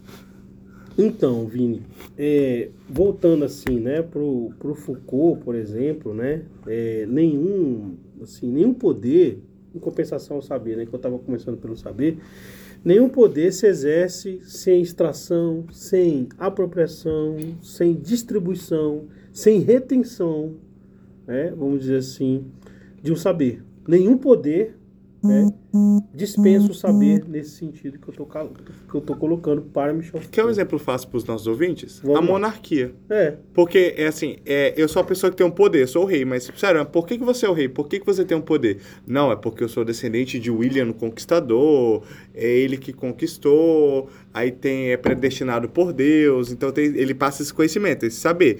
Porque foi Deus que escolheu William Conquistador, que conquistou isso daqui, e como eu descendo do sangue dele, eu tenho direito a reinar e mandar em todas essas terras e na vida de vocês. isso. Seria mais ou menos isso? É, é para ilustrar, sim.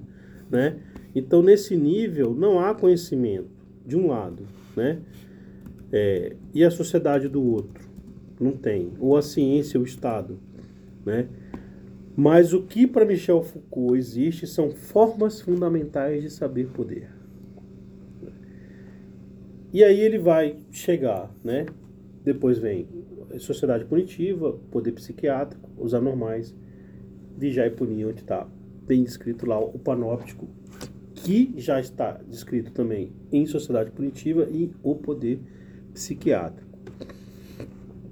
O panóptico é uma, uma obra, que é o Panopticon, né, do Jeremy, Jeremy Bentham, né, um, é, essa língua no dente da, do idioma inglês é uma dificuldade para gente, assim como a o atil para eles também, né? Eles não conseguem pronunciar. Então, o panóptico é a, é a, é a vamos dizer assim, é uma espécie de, de ápice do poder disciplinar. Por quê? O nome Vigiar e Punir é uma tradução insuficiente do título do livro Souvelier e Punir. Souvelier em, em, em, em francês é sobrevigiar. A ideia da palavra em francês, ela não, a gente não consegue traduzir. Aquela dificuldade da tradução que a gente conhece. Expressões idiomáticas, É. tem todo um Então contexto. a gente não consegue traduzir. Assim, para facilitar, imaginem vocês que estão escutando a palavra vigiar e punir e antes dela em cochete que é muito é, é muito usado em, em traduções gregas, né, para complementar os fragmentos, Sim. a palavra sobre ali.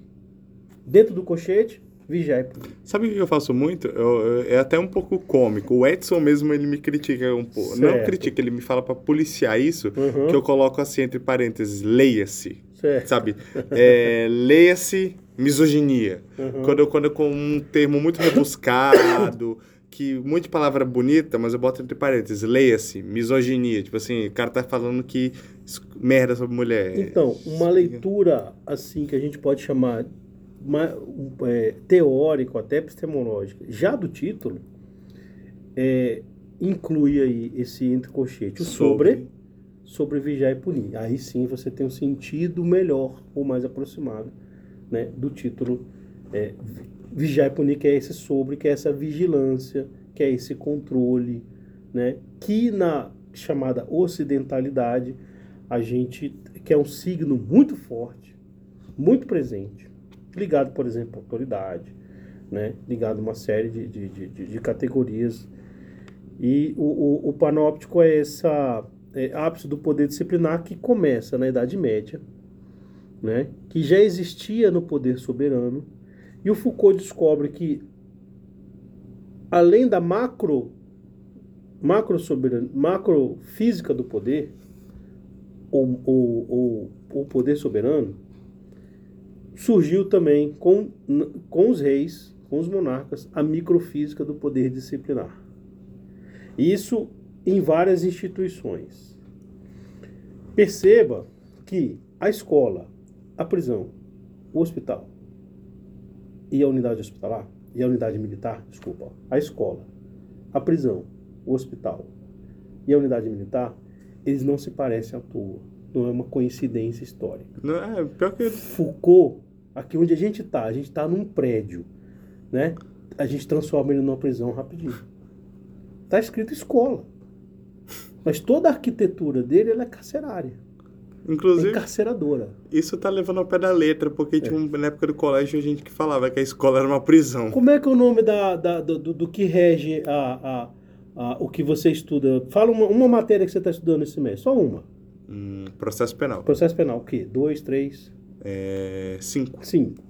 Processo penal cinco, lá tem o que o professor vai ver, o que vamos dizer que o professor seja a primeira vez. Ele vai olhar o quê? Um documento chamado... Doutrina. Não, que, da faculdade. Ah, entrega para ele. Plano de ensino. Que tá, que vem de uma... Diretriz. Que, mas tem um nomezinho antes. Grade curricular. Ah, grade. Ó, ah. grade curricular. Ó a prisão aí presente. Não é à toa, não. Isso não é à toa.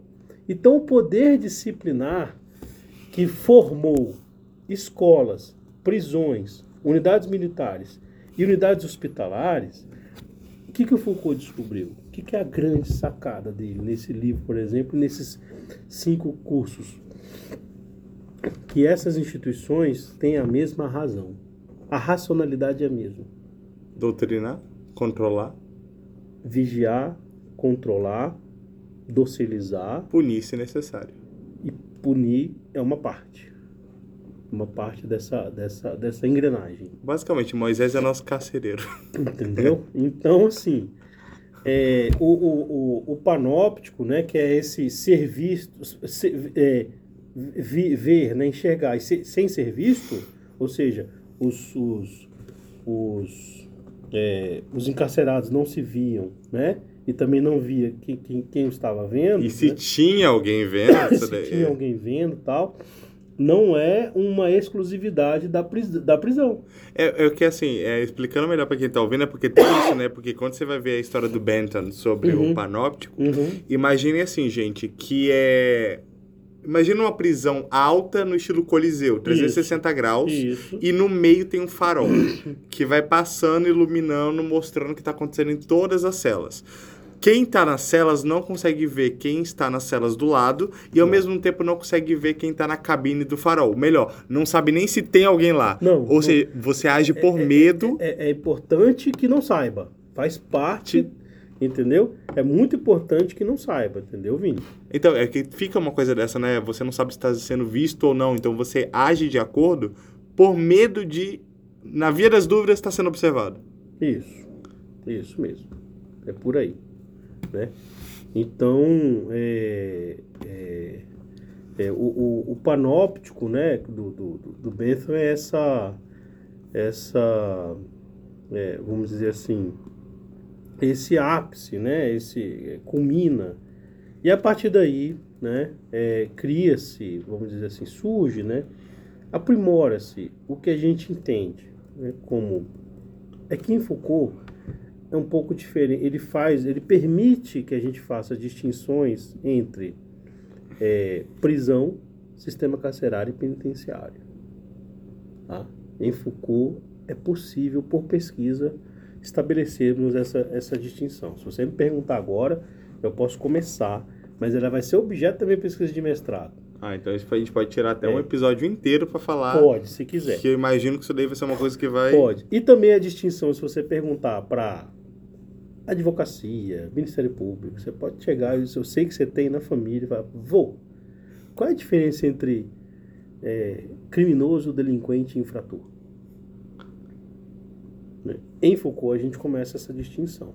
Né? Em Vigiar e Punir, bem lá mais pro final, ele, ele trata disso também, entre outras coisas. Vigiar e Punir, Vini, é um relatório de pesquisa onde esses cinco cursos do Colégio de França ainda não estavam na forma de livro, eles foram é, passar para a forma de livro na década de 90, 20 anos depois disso aí. Nossa. Mais de 10 anos depois que ele morre. Que ele morre em 84, né? É, em decorrência das complicações é, do, do, do vírus HIV. Então, é, ele é, resolve escrever, na, na minha leitura, né, um relatório de pesquisa chamado Vigiar e Punir para questionar a racionalidade. Né? Por que, que a gente, como sociedade, entende que é racional né, colocar alguém na prisão por uma infração penal?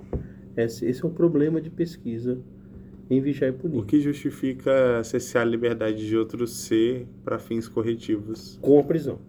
O que te dá autoridade para fazer isso? com a prisão, né? Exato. É, então, assim, para isso, ele, ele, ele percorre alguns caminhos. E um deles, muito interessantes, que a gente precisa ou precisava, né? é, vamos dizer assim, é, ter em mente, é, Michel Foucault, ele praticamente, Vini, praticamente, você está chamando aqui um criminalista, né, para falar no podcast. Ele praticamente destrói o direito penal e destrói e destrói no sentido epistemológico, tá? Ele desconstrói o direito penal e desconstrói o que a gente chama de legalidade.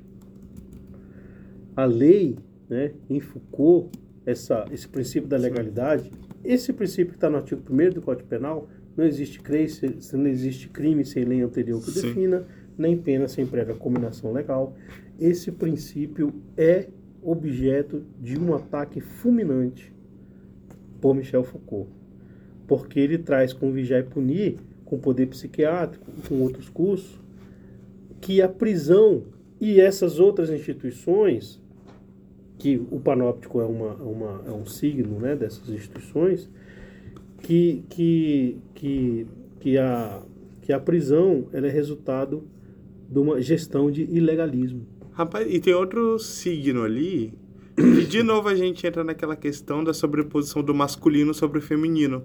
Porque você percebe que o panóptico, o farol fálico no centro Ah, da prisão circular, Sim, e, o, e os detentos, aqueles que estão observados em papel de subserviência, estão na parte circular que representaria o feminino, por motivos óbvios.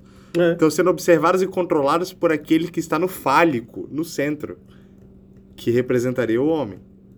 E mais uma vez. que você tá- representaria o masculino. Então, você está mais uma vez, mais uma vez esse- essa simbologia que coloca o masculino como símbolo de poder e o feminino Eu, como eu, fraqueza. eu acho que você descobriu agora em, em, em, em Vigiar e Punir e tal, ou, ou na própria construção do Foucault, uma possibilidade de artigo, e eu, se eu fosse você, é, anotava isso, tá?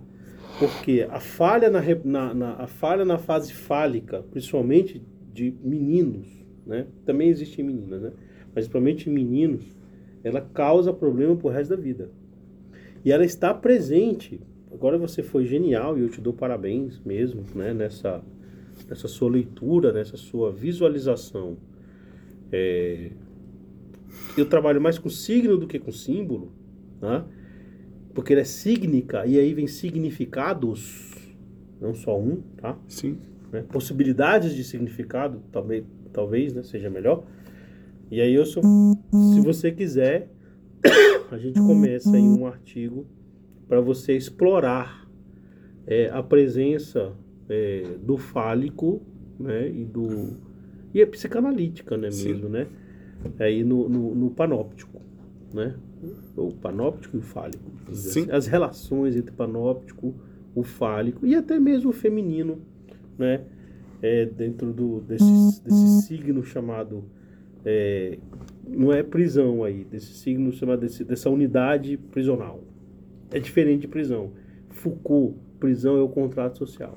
É, porque se você parar pra pensar que as mulheres vivem em constante medo, muitas vezes elas isso é, mudam a roupa que elas estão usando para se sentir mais segura, Uhum. deixam de fazer coisas por medo, é panoptismo puro. Eu, É. eu não vou fazer isso porque eu tenho medo de ser atacada. Eu não vou sair porque eu tenho medo de fulano não gostar. É panoptismo Isso. total. Esse controle, né? É. Que é uma violência psicológica, no caso em relação à mulher, e existe o tipo penal, né? Por exemplo, da, da, da, violência psicológica, que lá no tipo penal trata, traz a questão do, do controle, né? É, ou seja, por isso que para Foucault, é, Vini, existe a unidade prisional, existe o sistema carcerário, existe o penitenciário, né, que é do penitenciário que surge a, a crinologia em sentido epistemológico, é, e, e existe a prisão, que para Foucault é o contrato social, o pacto social. É o Ah. pacto social que nos aprisiona. Não é a unidade prisional. Ah, mas é a sua subserviência àquela regra posta. Aí ele vai questionar a legalidade. Ele precisou ir na legalidade. Ele precisou questionar a legalidade. Então, o Foucault é importantíssimo para a gente entender o caráter retórico da legalidade. Aí, ah, sim, e um detalhe que a gente não comentou, mas quando nessas pesquisas de Foucault, ele percebeu, por exemplo, a maioria das cidades medievais, por que, Uhum. que a igreja sempre estava no centro e era a torre mais alta da cidade, era sempre a da igreja? Para dar essa impressão de Deus estar olhando tudo. É, é um Deus princípio panóptico. Ela, é, é- é- esse aí é um princípio panóptico, entendeu? Por isso que é, o Foucault é, não vai, assim, é, propriamente denunciar a prisão, tá? Não era a intenção dele. O livro é uma denúncia da prisão, com certeza. Mas a intenção dele não era apenas denunciar a prisão, era dar passos para trás. Qual é a lógica é, da prisão? Aí sim. Sim. Qual é a lógica da Aí uma outra pergunta. Uma pergunta mais profunda, é uma pergunta que nos incomoda, né? Porque quando nós eu, eu, eu ando aí pelas faculdades, é, dando cursos, essas exposições que a gente pode chamar de palestra, é, dando aula, na verdade, conduzindo, conduzindo aula, né? Dando, né? Conduzindo aula, porque é como a gente está aqui num diálogo, né?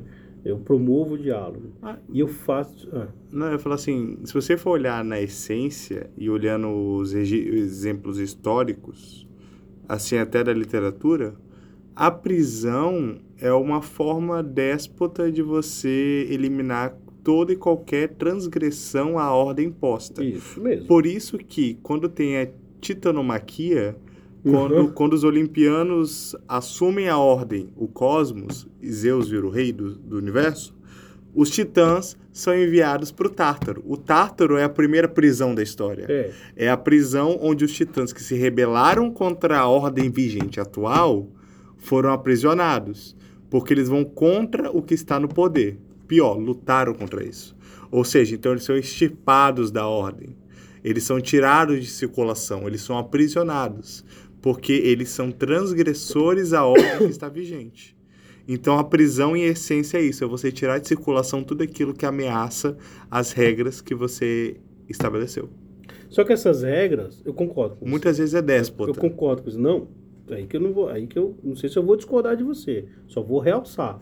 Essas regras são déspotas. Elas são dogmáticas. Elas não foram construídas, é, vamos dizer assim, democraticamente. Pode falar, a democracia na Grécia é uma outra coisa, né? E, e democracia liberal ah, também, assim. Mas eh, também não, dá para. mas olha, a gente, nós ainda estamos no direito penal liberal. Não é tão distante da gente assim. Não está tão distante. Né? Essa sua leitura que é brilhante, mais uma vez, é, fazendo a relação né, é, do que aconteceu na metodologia grega como uma, uma, uma pretensão é, de, de, de questionamento ou de resistência ao poder, né, está na razão da prisão mesmo. Punir, Vini, vamos lá. Punir é selecionar.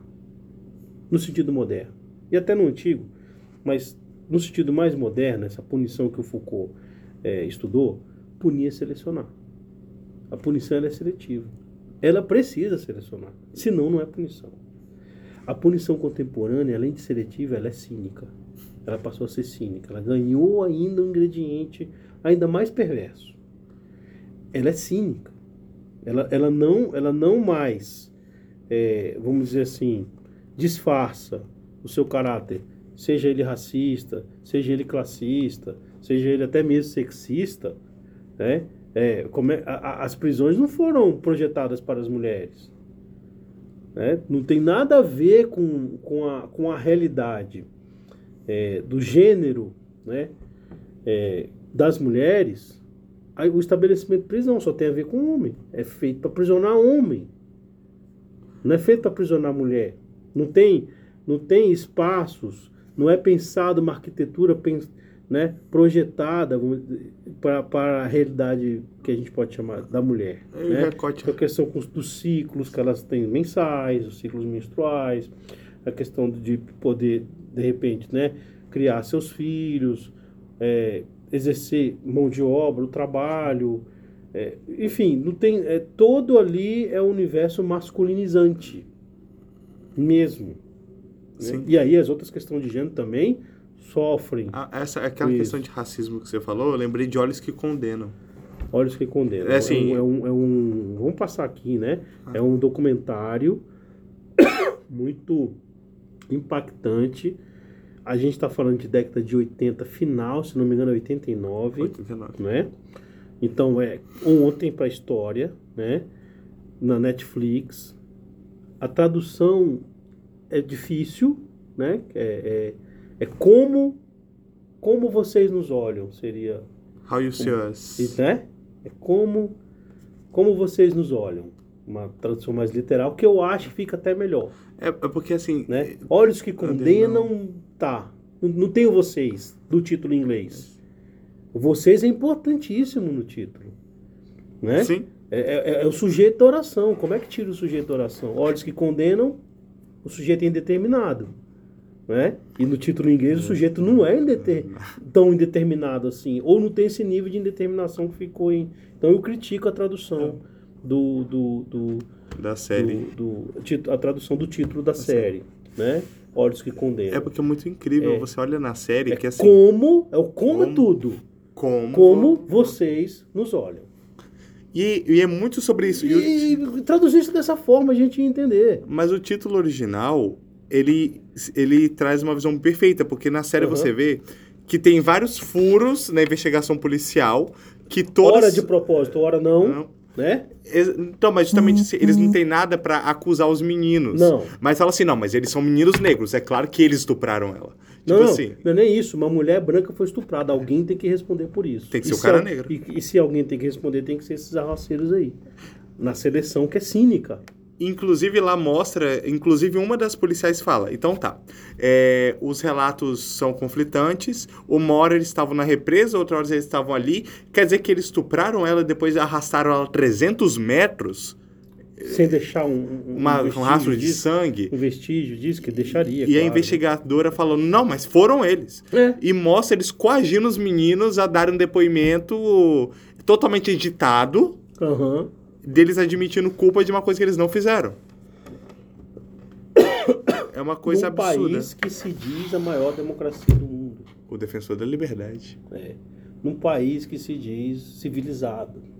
Né? Ou seja, tá chamando. Quando o país se fala, se considera civilizado, ele está dizendo que tem outros bárbaros, né? Isso é óbvio. Os romanos, os romanos faziam a mesma coisa. Não, tudo bem, mas que os romanos fizessem, não é que eu entendo. É, mas- Já tá lá, eu não consigo mais voltar lá. Eu Sim. não, né?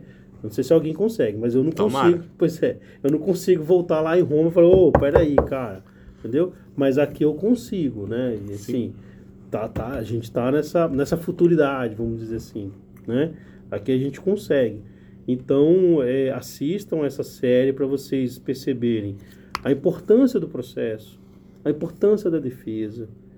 E olha, foi feito tudo com leis. As leis existem, né? E aí você pode me fazer a pergunta, né? E a gente precisa entender é o porquê, né?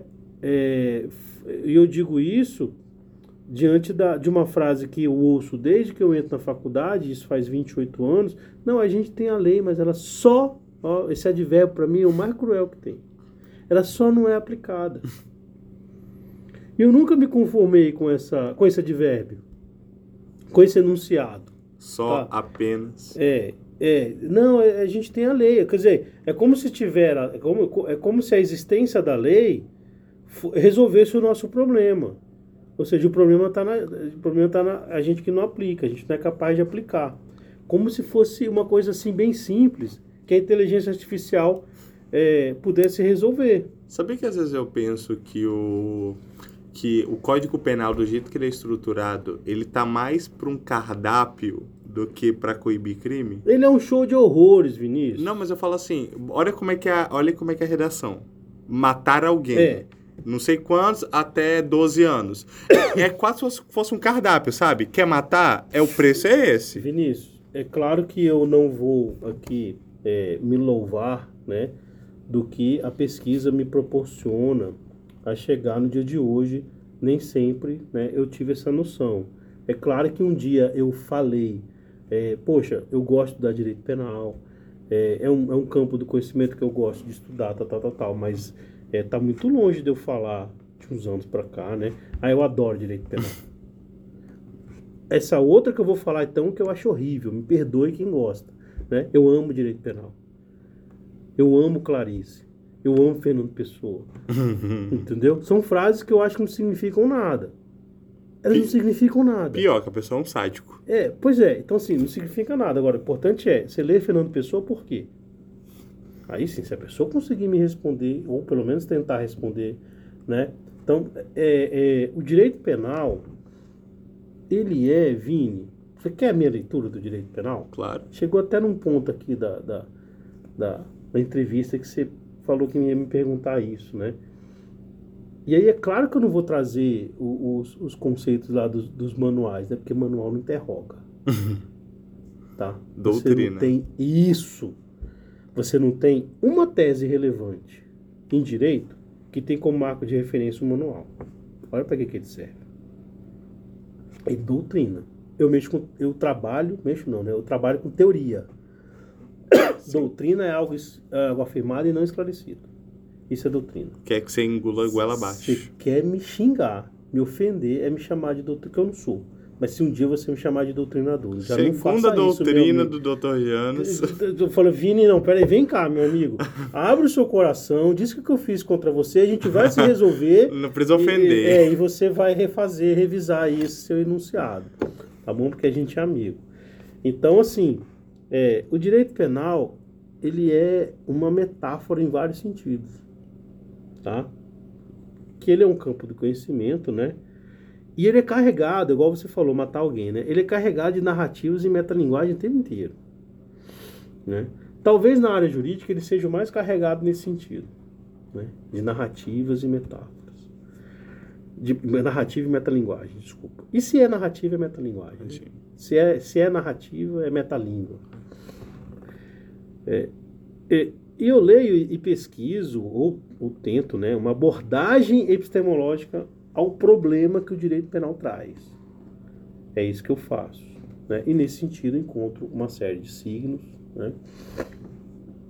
a, a, a, vamos dizer assim, a nos possibilitar né, o processo, deflagrar o processo de, de, de, de significação. Só que o professor lá de, do Paraná, chamado Paulo César Bussato, para mim ele traz uma das melhores metáforas para o direito penal. O direito penal é o zagueiro do futebol. Ele só chega atrasado e com força. Né? Porque o, o, o, o- se a gente depender do direito penal para resolver algum problema, eu já vou dizer que a gente vai fracassar porque ele não vai resolver problema nenhum nosso, né? Ele só tá ali para remediar depois que o estrago já tá feito. É, a ideia de que o direito penal consiga de alguma maneira responder à evolução social, ela é completamente equivocada. Completamente equivocada. E aí eu posso fazer aqui uma incursão sobre a expressão evolução social para você, se você quiser.